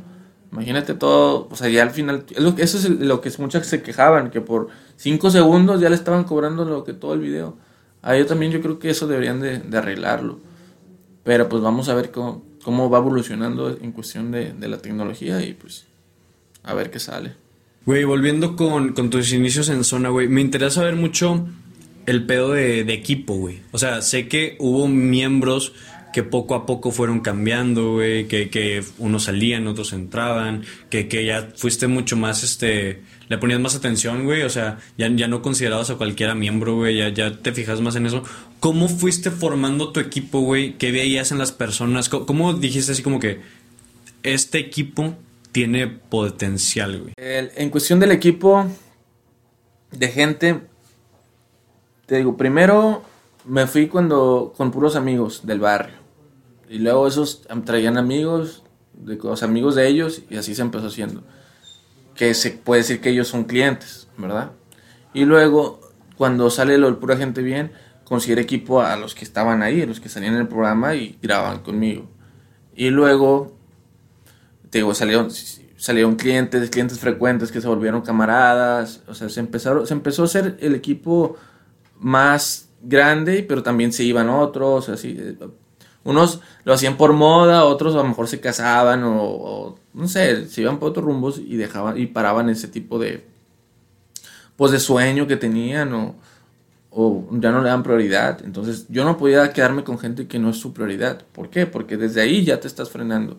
Entonces, en el 2019 me, me hago de, de, un equipo, se puede decir que más estable, pero pues así te lo pongo, yo les, yo les daba todo gratis, todo gratis. Hoy en día ya no lo hago, o sea, voy aprendiendo con, con, hay cuenta que voy cambiando mi modalidad de negocio también, constantemente veo que me conviene, que no, que, que me está quitando mucho tiempo y no me deja nada. Entonces yo tenía ahí como que el equipo de que pues les dejo todo gratis y mi idea es que con las regalías, que se, cuando se hagan famosos, entre comillas, de ahí me toque un porcentaje o algo. Pero fíjate, había cosas malas que no hacía, como por ejemplo hacer un contrato, este, mm, o sea, todo era palabrado. O sea, en cualquier momento, si ellos quisieran, se iban y, todo lo que hice, todo mi tiempo gastado, pues valía queso. Entonces un día estaba a punto de, quitar el estudio aquí, porque pues, estaba yendo mal económicamente. Y le dije a todos, oye, ¿por qué no? ¿Por qué no pone cada quien mil pesos, güey, y pagamos la renta de aquí del local? Entonces, ahí es cuando empezó a tambalear mucho de que, no, pues que yo no, yo no tengo dinero, o, no, es que yo no puedo, no, o sea, y es cuando me di cuenta que a lo mejor esas personas que graban, o sea, tienen talento, lo tienen, pero a lo mejor no valen la pena para zona clandestina. ¿Por qué? Porque pues cuando está mal, no están y cuando está bien, pues ahí van a estar, ¿verdad? Y, eso es algo como que no. Entonces, implementé una, una forma de membresías, de que, ¿sabes qué? Pagan mensualmente una, una cantidad de dinero y eso a mí me, me sirve porque cuenta que tengo mi sueldo. O sea, gracias a ellos ya tengo mi sueldo y ellos ya tienen su servicio asegurado. O sea, tú sabes que es como pagar el internet, tu plan, o, o sea, es como que algo, algo más seguro. Y eso está chido, te sientes más alivianado de estar, entre comillas, de estar buscando clientes todos los días o, o que, ah, sabes que este mes no, no, hubo clientes, no hubo videos. O sea, ya con eso ya te tienes. Entonces, esas personas las considero hoy en día equipo. Así es como me fui haciendo el equipo. Y pues las que no tienen la misma, tal vez, idea mía o, o, de la compañía, que en este caso son la clandestina, pues sí se van abriendo un poco. Pero déjame decirte que todas las personas que vienen aquí, se llevan algo bien aprendido, ya sea algo musical, algo este, de mí, algo que aprendieron de mí, y ya eso lo imparten después. Y está bien, para mí eso es saber que hice algo, algo bien sobre ellos, ¿verdad? Aunque no les funcione a veces o algo, pues está chido, está chido eso. ¿Cómo, aprovechando que ya estamos hablando de dinero, güey, de, que sea sustentable económicamente, ¿Cuál es tu modelo de negocio, güey? ¿Cómo haces que, el dinero circule y, que jale, güey? Para, desde la etapa en que consigues gente, ellos te buscan, tú los buscas, güey. ¿Cómo haces que funcione en tema de negocio? Pues primero trato de, balancear los costos que tengo yo sobre lo que, lo que voy a, cobrar. O sea, por ejemplo, si tú eres un cliente, te digo, ¿sabes qué? Pues si quieres ser parte de ZK, te cobro tanto, te ahorrarías tanto este, y tendrías, no sé, videos cada cuánto, porque ahorita, hoy en día los videos es lo más caro, son videos más caros. Entonces, desde ahí ya como que tal vez engancha al cliente de que, ah, bueno, pues me conviene más ser parte y aparte, hoy, hoy en día toda la gente quiere ser parte de algo, quiere ser como que sentirse que está dentro de, de algo, algo que lo respalde. Y es que, la neta es que sí, digo, Sonic Clandestina tiene el respaldo de muchas cosas en cuestión de, de saber cómo trabajar. Yo siempre les di, o sea, mi ideología es aquí, aquí a lo mejor no tenemos a alguien súper conocido musicalmente hablando, pero aquí formamos artistas. Yo siempre he dicho que como Sonic Clandestina es como una escuela. O sea, aquí si vienes sin saber nada, te vas a ir sabiendo cómo se manejan todas las cosas. Y ya tú sabes dónde lo implantas, o sea, cómo, o sea, si tú lo, te lo dedicas a eso, si tú pones tu propio estudio, o sea, no, no hay, o sea, no sé cómo, cómo explicar esto, pero aprendes un conocimiento que no lo vas a aprender en cualquier lado. Si tú, si tú vas a estudiar música, no te van a enseñar lo que aquí puedes aprender. ¿Por qué? Porque aquí lo aprendes y lo vives y, te das cuenta que, o sea, que tampoco el dinero cae del cielo, tienes que buscarlo, tienes que hacer muchos sacrificios, tienes que invertirle. O sea, hoy en día hay que invertirle. Y así todo ese, ese mismo dinero que se genera a veces con eso, pues lo principal es pagar lo, lo, que son pues los servicios y ya lo que quede, pues ya es como mi ganancia. Y esa misma ganancia a veces la invierto, ¿no? Que una cámara nueva, que un micrófono nuevo, que esto, que lo otro. Y es así como, como nos destacamos del resto. Por ejemplo, te voy a poner un ejemplo. Hoy en día, los raperos ya conocidos están grabando todos con la Red Cam. Que sabes cuál es la, la cámara Red, ¿no? Es que la de cine y todo. Que esa cámara cuesta mucho dinero, o sea, sí cuesta mucho. Entonces ya no, ya no puedes ir y gra a grabarles, ofrecer, yo como son que les dicen, ¿sabes qué? Te ofrezco un video cuando ellos ya graban una calidad que yo no tengo. Entonces, para des o sea, despejarme de todas las demás productoras, tendría que comprarme una cámara como de ese, de ese calibre para poder otra vez agarrarme gente pesada. ¿Sí me explico? O sea, tienes que irte despegando de, de, la competencia, porque cada vez hay más competencia y que te editan mejor, que te hacen un jale mejor, más barato, lo que tú quieras, pero tienes que hacer algo que ellos no tengan. Entonces ahí es donde te, te pongo un ejemplo que pues con una cámara nueva pues ya no van a poder hacer eso, ya, ¿sí me explico? Sí, es, es agregar cosas que, que, que te sumen la, la sí. propuesta de valor, como le decimos en, en marketing, güey, y que, que realmente sea algo también algo muy considerable, güey, algo que, porque a veces dicen, no, pues ya, ya es desde que Starbucks pegó muy cabrón con el tema de la experiencia, de que no, no te vendemos café, te vendemos una experiencia. Ahora todos dicen lo mismo, güey, de que no, si es que nosotros tienes la experiencia de, del restaurante, no sé qué, pero a veces esa experiencia no es lo suficientemente valiosa cuando hay ya tantos lugares que te pueden ofrecer otra cosa mucho mejor, güey. Tiene que ser algo que verdaderamente valga la pena, que verdaderamente sea un factor decisivo, güey. O sea, que, que tienes dos opciones y las dos son muy buenas, pero esta tiene esto que me gusta mucho. ¿Sabes? Y, y así es como, como, como vas creando un concepto también, o sea, lo vas a también, si lo logras hacer parte de tu identidad, como tú dices, ya sea el, el sentido de comunidad, güey, o la calidad, o todo eso, como que aporta al proyecto en general, a todo el proyecto. Exactamente. Sí, es lo que, lo que aporta. Güey, y, y tengo una pregunta.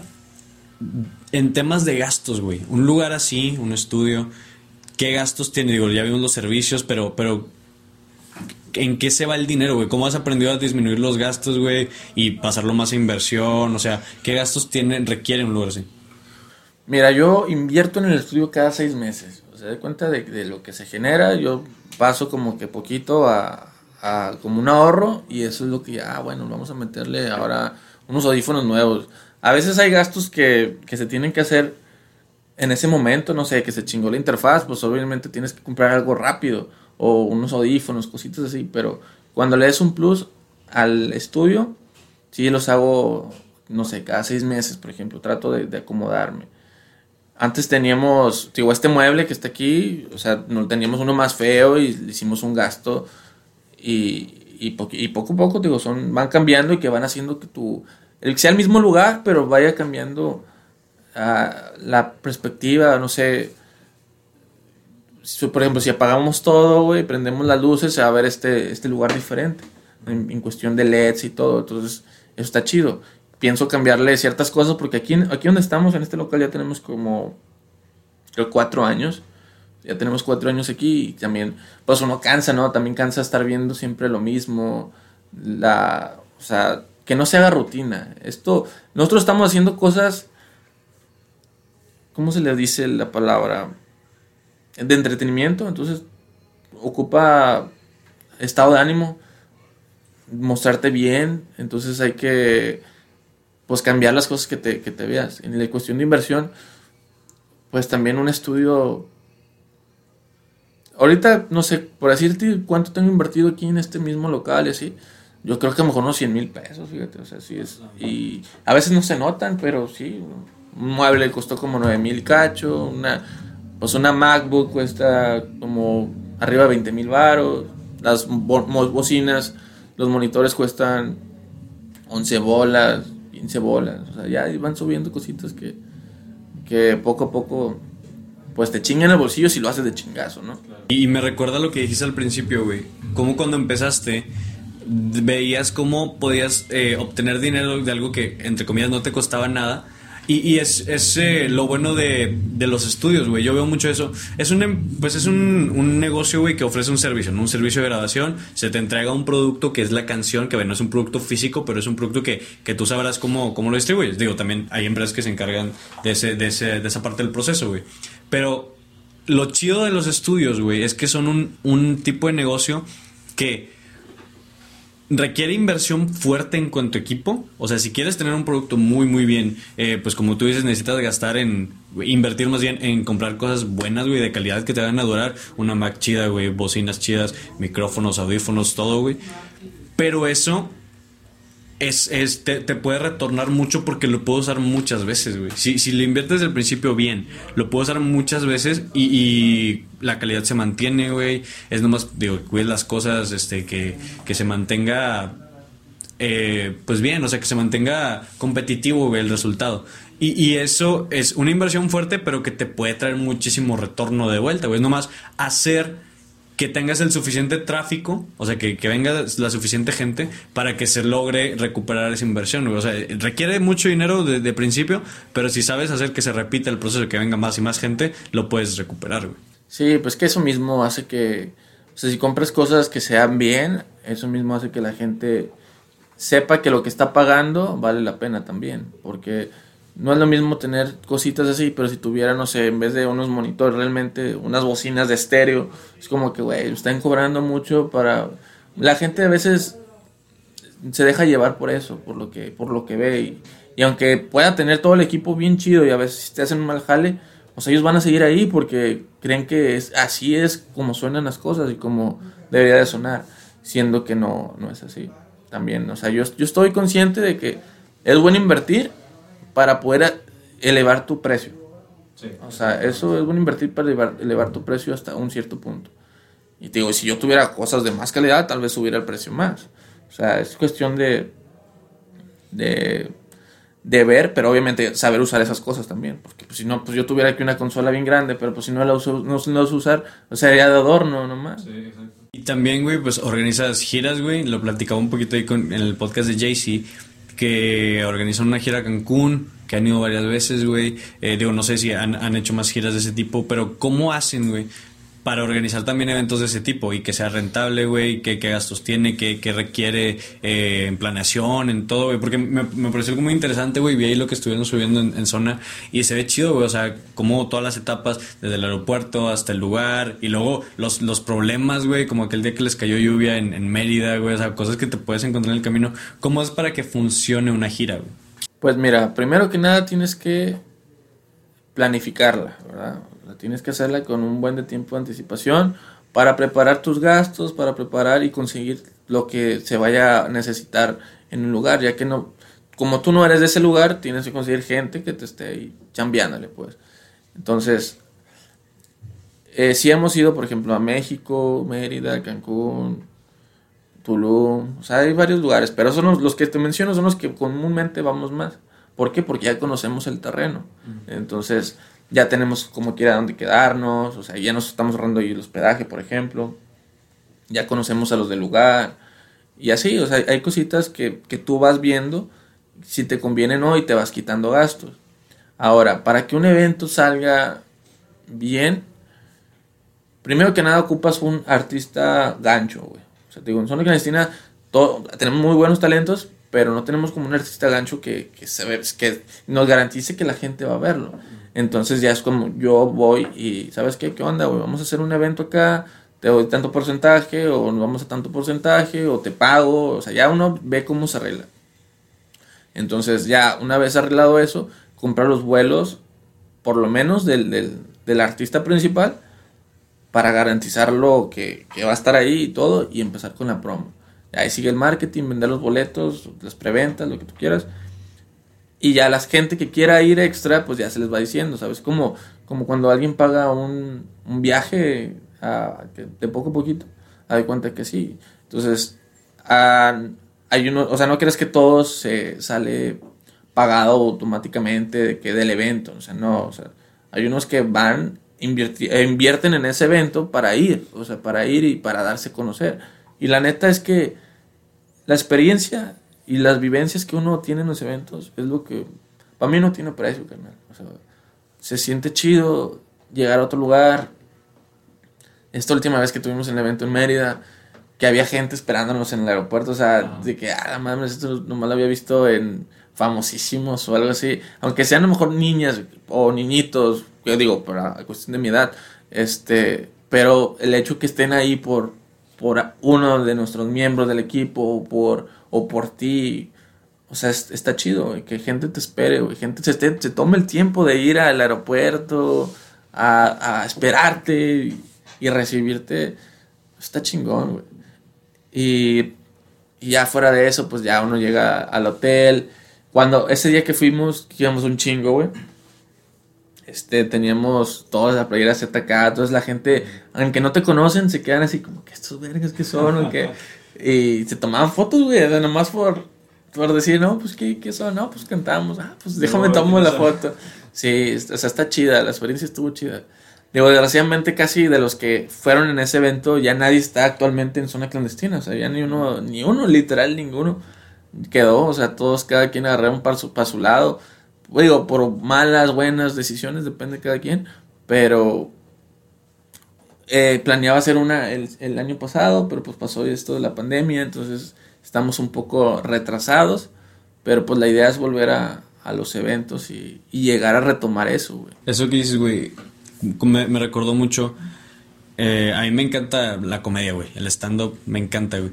Y veía un, un video de los tres tristes tigres, güey, que los vatos fueron a Nueva York y fueron ahí a, a dar un show, güey. Y, y ponle, güey, nadie los conocía ahí, güey. O sea, en la ciudad no, no era como que los paraban y les tomaban fotos, güey, porque pues no, no son famosos allá. Y al, show a lo mejor iban nomás, no sé, güey, 20 personas. Pero ellos los llamaron como marcar tu bandera, güey. Tienes que poner tu bandera. A lo mejor no viene nadie, güey. Pero ya tenemos el registro de que ya estuvimos aquí ya somos alguien. Y, sí, económicamente también puede estar cañón, güey, porque a lo mejor no, no tienes la, la, vuelta de inversión, güey. E, está difícil. Y más cuando vas en una etapa en donde todavía no, como dices, no, no tienes un, eh, artista así que, que, que marque un boom. Pero es parte de. E, es un paso que, cuesta, güey. Pero que vale la pena el, el, ponerte ya en el mapa en algún lado. Aunque sea chiquito, güey, pero ya estás ahí. ¿Sabes? Ya, ya, ya se tiene el precedente de que puedes llegar hasta allá. Ya te voy a contar una anécdota que me pasó.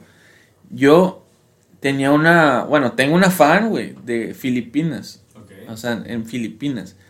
Y ella habla inglés y todo y le gustan mis canciones. Y la conocí por cuando yo usaba las páginas para los memes. Entonces, yo a veces cuando como quiera metía mis canciones, aunque no, o sea, a veces hacía directos y pues la gente como tenía un millón y se metían, pues te verga quién es.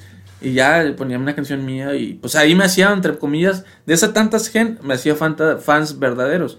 Entonces, pues total, esta persona era de Filipinas y yo jamás en mi vida pensé ir a Filipinas, jamás. Entonces un día se dio que fui a China y ah, pues vamos a Filipinas. Entonces fui a Filipinas y esta persona sabía que yo iba a ir.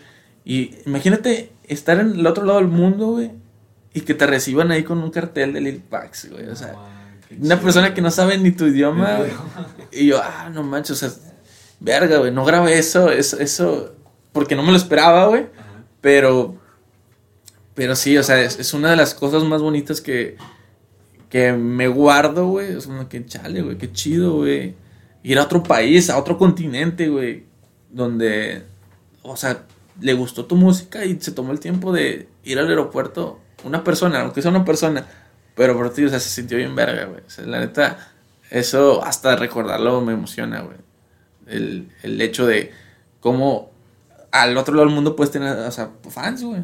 Y las redes te pueden llevar a países que ni, ni sabías que existían, güey. O sea, está muy cañón como en, en Spotify, güey. Vi, ahí tus estadísticas y también has llegado a, a muchos países, güey. Más, en todo el continente, güey. Ya vimos que en otros lados, güey. Hablando de esto de viajes, güey, pues has viajado, has hecho varios viajes relacionados a todo esto, güey. Pues has estado ahí en China, has estado en, en, en Nueva York, a Cuba, güey. Eh, ¿cómo, ¿cómo, te preparas para esos viajes, güey? ¿O vas y qué haces? ¿Cómo te organizas en un lugar donde a lo mejor no conoces, güey? Como, como decías en, en el video de China, güey. No sé inglés, no sé chino, güey, pero aquí me la ando partiendo. Aquí, aquí andamos sí, sí, jalando, güey. Mira, me gusta mucho viajar porque para mí viajar es como que. Eh, digo, a lo mejor uno cuando puede tener cosas, puede tener carros, casas y todo, pero al final de cuentas, cuando uno se muere, yo creo que se lleva las experiencias de lo que hiciste en tu vida. Entonces, viajar para mí es como reiniciarme, este, sentirme vivo, sentirme en otro lugar. Entonces, trato de viajar constantemente, ¿verdad? Eso es como que la inversión que hago yo en mí.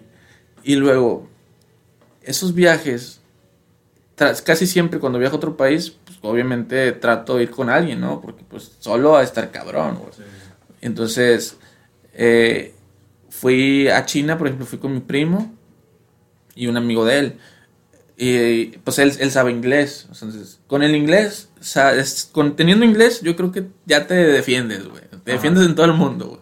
En todo el mundo te defiendes con el inglés. Pero en China, de todas maneras, eran muy pocos que hablaban, que hablaban este inglés. Pero, pues te preparas en lo, en lo básico, ¿ok? En China, ¿qué se puede hacer que no? O sea, ¿cómo tener internet? ¿Qué? Me acuerdo que cuando fui tenía muchas cosas restringidas. O sea, no hay, todas las redes sociales están bloqueadas. Ah, sí, ya tienen otro pedo. Sí, ¿no? sí, tenías que bajarte un, un, este, un VPN que se llama, es un programita que te cambia como la IP o algo así. Y ya por ahí les podrías usar. Entonces ahí ya, eso ya, investigas. Antes de viajar un, via un viaje a otro país, investigas cosas. Ese es el primer paso. Te preparas económicamente también para el viaje. Y pues ya cuando se, o sea, cuando estés el día, pues está bien, güey, a disfrutar, o sea, trata de, de, ahora sí que disfrutar y evitarte, si hay problemas acá o las cosas, olvídate de todo, o sea, estás, es tu momento y disfrútalo. Y así, y a veces eh, es bueno tomarse fotos, grabar o algo, porque esos son los recuerdos que te, que te dejan, o sea, que te quedas, que te quedas. Quién sabe si algún día vuelvo a ir a China, pero realmente en mi vida quería ir y cuando fui me gustó y quisiera volver a ir. Sea, China me sorprendió demasiado, güey. O sea, es como otro mundo, güey. Porque prácticamente te puedes ir a Estados Unidos, güey, y ves todo pues, igual, o sea. Muchas letras y todo. Y vas a otro país, así, asiático, o no sé, a lo mejor un país, país árabe también sería algo idéntico. Sí había cosas en chino y luego en inglés, chino, inglés. Pero no sé, una tiendita a la esquina, pues todo en chino, güey. O sea, uh -huh. o, sea, no, o sea, está chida la experiencia de que, vergas, estoy en otro mundo. O sea, sí, casi. Sí, está chido. Cambia totalmente la atmósfera, güey. Y aparte te sirve para contenido, güey. Digo, pues ya estás allá y contenido chido, güey, entretenido y que, que, que se demuestre que, que puede hacer cosas chidas, güey. O sea, en, en donde estés, güey. Y pues has vivido eso, güey. También has conocido a mucha gente, güey, muy chingona. He visto, güey, en tu Instagram fotos con Porta, güey, con Kitkeo, con Maradona, güey. O sea, sí, sí. ¿cómo, güey, ¿cómo se han dado esas cosas, güey? Pues todo es parte de lo mismo. Por ejemplo, lo de Maradona, un amigo, él era, él era futbolista. Y luego, él, como es futbolista, tiene más amigos futbolistas. Y él, él, él mi amigo se dedica a hacer dibujos. Entonces, como yo me dedico a esto del entretenimiento, de que pues fotos o, video también, pues él me dijo, oye, güey, voy a hacerle un dibujo a, a Maradona y se, lo, se lo quiero entregar. Quiero que me grabes eso, o sea, que me grabes todo ese proceso. Ah, huevo, huevo, mamalón. Y este, el, el Maradona en ese entonces pues era director técnico de, que, de Dorados, creo, sí, de Dorados. Y el jugador, el jugador que le iba, el, hay que un jugador le iba a regalar el dibujo, pero para eso contactó a mi amigo, que sabía que dibujaba. Me explico, era como un regalo de agradecimiento a Maradona de parte del jugador que estaba en el club. Y, y ese amigo conocía a mi ese, ese, esa persona, ese jugador conocía a mi amigo. Y es como, como él ya me dijo a mí, oye, ¿sabes qué? Pues, total, y ya fuimos, fue un día y solamente tuvimos cinco minutos, ¿se cuenta?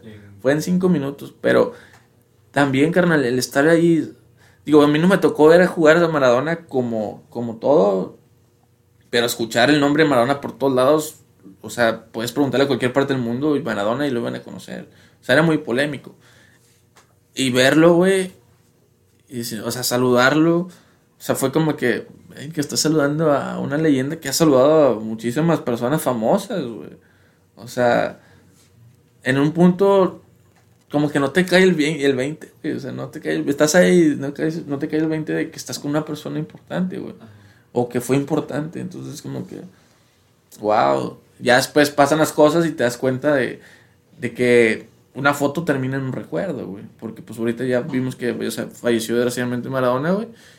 Pero si no hubiera ido en ese viaje, hubiera dicho que no, no tenía tiempo, o sea, Digo, la foto realmente no me veo bien yo, güey, pero el, el, significado, güey, es lo que, digo, lo que cuenta, güey. Claro, güey. Y también eh, esto que haces, güey, de, del rap, de la música, pues te ha permitido meterte, güey, en diferentes cosas, diferentes eventos, güey. Te veía que estás en los Spotify, en los Spotify Awards, güey. Has estado en diferentes cosas que también te han permitido conocer a, más gente que, que, también tiene lo suyo, güey. Allá al Santa Fe Clan, güey. A Kikeo, a Jera, güey. O sea, mucha gente que, que de eso se trata, ¿no, güey? De colaborar todos porque creo que cuando todos tienen un, objetivo, güey, cada quien a su manera, pero es el mismo objetivo de ser chingones en lo que hacen, como que se siente la vibra de, de que, güey, estamos en el mismo barco, güey. ¿Sabes? Y como que siente, no sé, digo, yo, yo cuando he conocido gente que, que a lo mejor tenemos un pensamiento parecido, eh, como que, como que puedes platicar libremente estas cosas y, y se siente, y padre, güey. Y puedes también compartir cosas, güey. Él aprende de ti, tú aprendes de ellos, güey. Y, está con madre, güey. Sí, está chido eso de.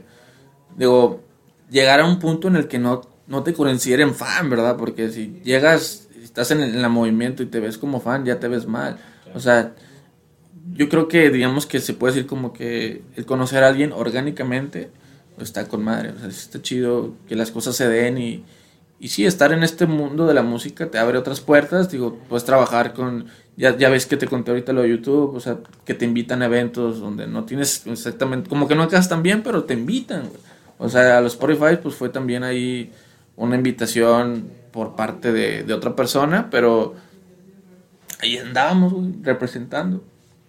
O sea, hay, cositas chidas que te deja todo esto de la música y pero fíjate, a veces me siento, si realmente lo que estoy haciendo es lo que quiero, o sea, es como que me, me quedo aún en un punto medio, como que le sigo, me dejo, sigo.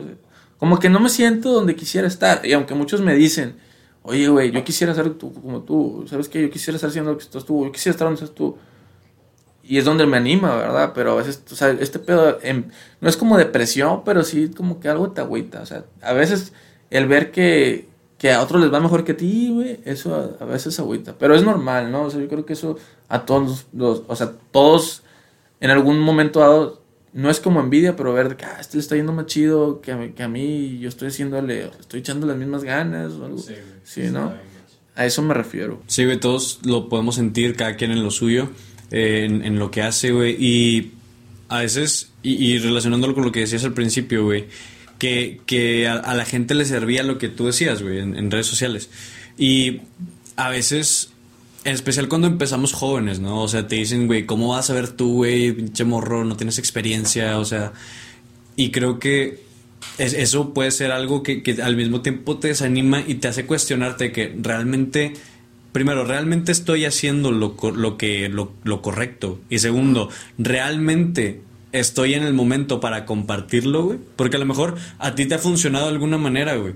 Y, lo compartes porque te funciona. Y a lo mejor a la persona que lo recibe no necesariamente le funciona así. Yo por eso comparto, busco compartir eh, contenido. Primero, si me, si me sirve a mí, lo comparto. Segundo, si no lo he usado, pero sé que a alguien más le ha funcionado, también lo comparto, güey, porque a esa persona le puede llegar cualquiera de las dos formas y le puede servir cualquiera. Pero el, el, el encontrarte en ese limbo, güey, de saber de, si no funciona, no lo comparto. No sé si les va a funcionar, capaz si no les funciona y el problema voy a ser yo. O, o no sé, podría estar en otro lugar, podría ser más. Porque, y, eso es algo que yo siempre traía en la cabeza antes, güey, como esta, y más cuando lo hace alguien conocido, ¿no? Alguien que, que que, no sé, alguien que pudo estar sentado a ti en la escuela, güey, y ver lo que es exitoso es como que, güey, estamos en el mismo nivel en la escuela, en la misma silla, güey, en el mismo salón.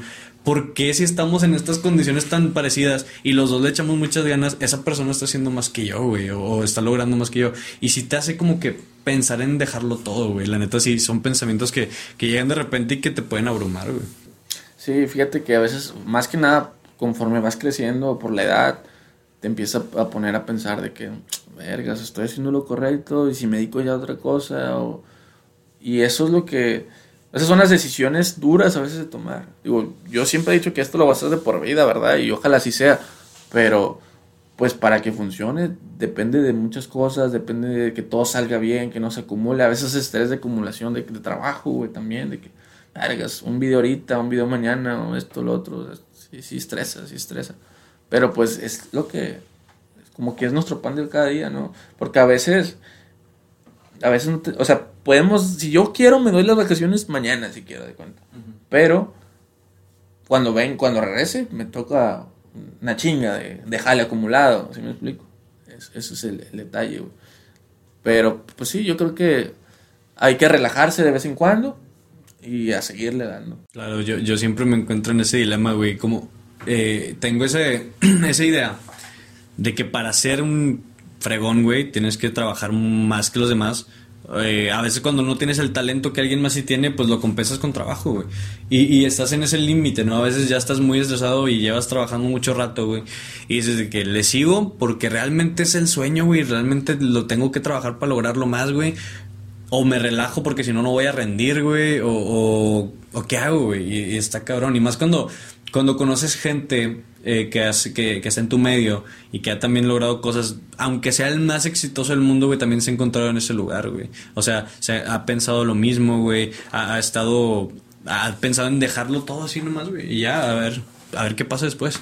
Pero pues es, es parte de, del crecimiento y de la maduración, ¿no? De saber que, que los proyectos así son y así son siempre, o sea, no es algo que que en algún momento ya de repente ya todo va a salir bien de ahí para adelante. O sea, siempre, digo, la idea es que mejore, pero siempre hay posibilidades de que falles y de que, de que todo se vaya al caño, güey. Pero pues depende de, de, lo que hayas aprendido y cómo lo apliques. Es parte de la vida, ¿no? En pocas palabras.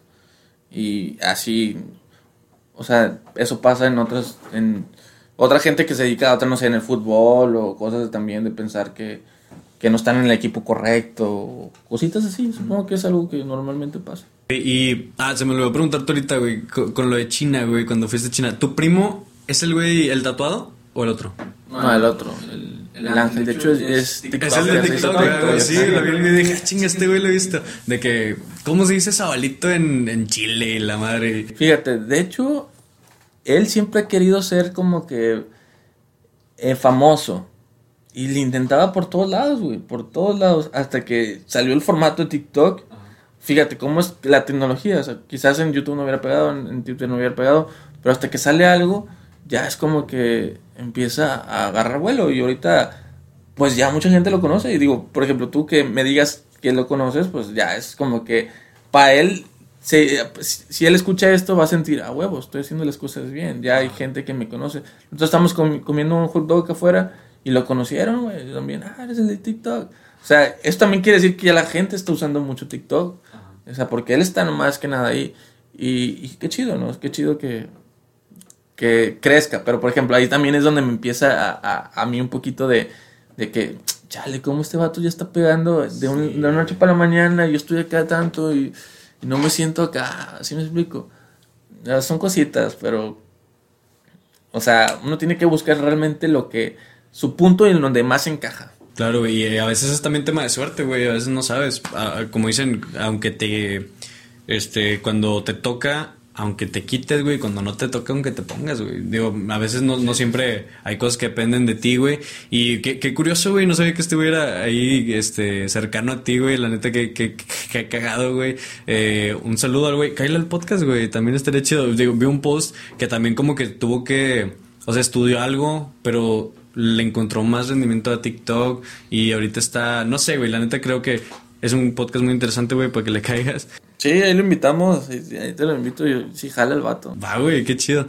Oye, güey, pues ya para ir cerrando, güey, eh, ¿qué retos te ha tomado construir todo este proyecto, güey? O sea, es algo que, que lleva ya mucho tiempo y pues, ¿qué, te ha que se te ha dificultado, güey? Pues, el dar el siguiente paso siempre es arriesgado. Siempre dar un siguiente paso es arriesgado y además de arriesgado es costoso el estar con las personas correctas, el creer que estás con las personas correctas. Porque pues, puedes confiarle las cosas a una persona, pero si al final él puede, no sé, agarrar tu modelo de negocio intentar el suyo, traicionarte, robarte, puede hacer muchas cosas. O sea, confiar en las personas, eso también es, es, lo, es lo difícil. Y el creer eso, que estás haciendo las cosas bien, que te esté dando resultados, creo que es lo más, también más difícil. Es, un proceso que a lo mejor ahora entiendo por qué muchos este, que están en este medio le dan a, la, motita o algo. Yo no le doy, pero entiendo que pues ocupan también su, su relajación, ¿no? O sea, cada quien la busque como, como quiere, pero si este, tienes que estar bien mentalmente, pleno para poder crear. Si no, si no estás inspirado, o sea, literal, si no estás inspirado no puedes avanzar. Y, es también el, tema de en carreras creativas, güey, como estas. Que digo, usualmente una carrera creativa ya está súper eh, choteado y ya, ya lo, lo, mencionas y ya te imaginas luego luego a un pinche pintor, güey, muerto de hambre ahí, como piensan todos, güey. Pero vaya, esto también son, son carreras creativas, güey. Por eso el rock en business, güey. ¿Cómo puedes combinar el rock? Que para mí el rock es tu pasión, güey. O sea, sea lo que sea para ti ese rock, puede ser el marketing, güey, puede ser el rap, puede ser la creación de contenido, güey, puede ser la creación de música, puede ser, no sé, güey, las finanzas, güey, la contaduría. ¿Cómo combinas ese rock, esa pasión con el business, güey? Con hacer tu negocio, güey. y es difícil en las carreras creativas a veces porque necesitas tu mente, tu creatividad activada, pero no siempre está, güey. Y de hecho, la, creatividad es algo que sin inspiración cuesta más, güey. Porque cuando te llega la, inspiración, pues trabajas mucho más fácil, güey. Yo me acuerdo la primera vez que dije de que, ah, ok, tal vez yo pueda hacer contenido, güey. Empezaron a llegar muchas ideas. Fue un momento así como que se prendió un switch de repente, güey, hace unos, no sé, tal vez unos dos años. Y, y, empecé a notar cosas, güey. Me di cuenta que podía escribir muchas, muchas ideas diferentes, güey. Tengo unas libretas así llenas de ideas. Pero de repente esa, esa creatividad se va, güey. Y, pero aún así tienes que seguir trabajando, güey. O sea, y, está difícil. Y, supongo que es algo. Está difícil, pero le da el sabor, güey. O sea, le da las, los retos, le dan como que más esencia y más valor cuando logras algo, güey. Porque sabes que, que te costó, güey. Pero lo lograste. Sí, exactamente. Digo, yo cuando recién empezaba en la producción, no sé, cuando quería hacer, un, por ejemplo, un ejemplo, un efecto en una canción, pues ahí andaba buscándole todo y cuando lo logras y lo escuchabas de que a lo mejor quedaba muy mal en ese entonces, pero tú te sentías de que, a huevo, logré esto. O, o sea, con pequeñeces como esas, el saber que logras algo, te, te motiva, te sigue motivando. Entonces yo creo que la idea para estar motivado siempre en algo es aprender, siempre estar aprendiendo cosas nuevas y, y, poco a poquito se va a ver el crecimiento. Con ese mismo aprendizaje que estás haciendo, poco a poquito se va ver el, el, crecimiento y hasta cuando vueltas para atrás dices, ah, vergas, estoy hasta, hasta este piso y no me di cuenta. Pues güey, eh, ya para terminar, güey, muchas gracias por estar aquí un mensaje final, güey, para alguien. Imagínate al Pax chiquito, güey. Al Pax que, que venía empezando, güey. Al Lil Pax que, que, estaba pensando en que tal vez podría hacer una vida de esto, güey, un negocio de esto. A un morrito como los tantos que hay eh, en ese momento, en esa situación actualmente, güey. De lo que has aprendido, poco, mucho, güey. De lo que creas que sea valioso, ¿qué le puedes decir, güey? Fíjate que. No, no sé, que no se raje, que que por más que se atraviese una piedra en el camino, le siga y le siga y le siga. O sea, que sea constante y que nunca le afloje ni por nada, ni por viejas, ni por problemas familiares, por nada. O sea, síguele lo que viene siendo tu pasión. O sea, sigue tu pasión y la, tu pasión te va a llegar a donde tengas que llegar. Yo creo que eso es lo que le, le diría y es lo que sigo tal vez, tal vez aplicándola. Ya saben, si se puede, es difícil eh, y es algo que, que he luchado mucho por cambiar, güey, el tema de, ya es que a los niños siempre le dicen de que sí se puede, güey, y tú si crees y luchas por tus sueños, güey, como eslogan de Barbie, güey, de que sí, tú puedes hacer lo que quieras hacer, güey, pero no te dicen de que, güey, o sea, sí puedes hacer lo que puedas hacer, güey, puedes hacer lo que quieras hacer, va a doler, güey, vas a sangrar, vas a llorar, güey, te va a pegar, vas a tener, a veces vas a querer rendirte, güey, como decíamos, pero se puede, güey, no siempre, a veces, como decíamos, tema de suerte, güey, pero si no lo intentas, nunca vas a ver si se pudo o no. ¿Sabes? Y pues sí, güey, pues ya saben, este, si se puede, espero que, que algo de esta plática les haya servido. Muchas gracias, güey. La neta, muchas gracias por... Gracias a ti por la invitación, carnal. Qué honor haber sido el, primer podcast al que, al que llegas, güey. Y pues ahí lo estaremos este, compartiendo. Eh, no sé, ¿qué viene para ti, güey? ¿Algo que quieras anunciar? ¿Algo que quieras compartir? Pues musicalmente hablando, yo creo que estoy un poco más activo les digo que pasé como ese tipo de presión desde las páginas y todo. Y ahorita están acomodando las cosas, entonces yo creo que va a haber música nueva, música fresca, entonces más que nada eso y pues sigan apoyando tanto a mí y a Zona Clandestina. Y ahí para, búsquenlo ahí en las redes, Lil Pax, ahí va a aparecer abajo, ahí está en la descripción. Y también Zona Clandestina, y para los que quieran saber un poquito más de nosotros. Redes, igual Lil Pax, Zona Clandestina, en todos lados, ¿no? Así es. Pues muy bien, güey, ya quedó, muchas gracias. Eh, la neta, un honor tenerte aquí, güey. Eh, muchas gracias también a ustedes que se quedaron hasta acá. Eh, ya saben que pueden seguir este programa como Rock and Business en YouTube y en Spotify. ahí hay, muchas pláticas con creativos en mis redes sociales. Raza, recuerden que tengo un nuevo arroba de redes sociales. Me encuentran en todos lados como Benji García TV. Benji con JI, Benji García TV en todas las redes sociales para que me sigan y compartan. Hay muchísimo contenido todos los días. Muchas gracias, Pax. Eh, qué, qué gustazo, güey. La neta, es la primera vez que hablamos en persona, güey. Y creo que valió bastante la pena, güey. No, la neta también, o sea, admiro tu trabajo y pues yo también quiero hacer algo así de podcast y el ver cómo lo haces también me motiva también a cómo, cómo No, gracias, güey. Esperemos que ese proyecto también que salga muy bien, güey, el de podcast y, pues ahí va creciendo. Eh, pues muchas gracias a ustedes que nos escucharon en YouTube y en Spotify. Compartan este episodio con alguien que crean que les puede servir.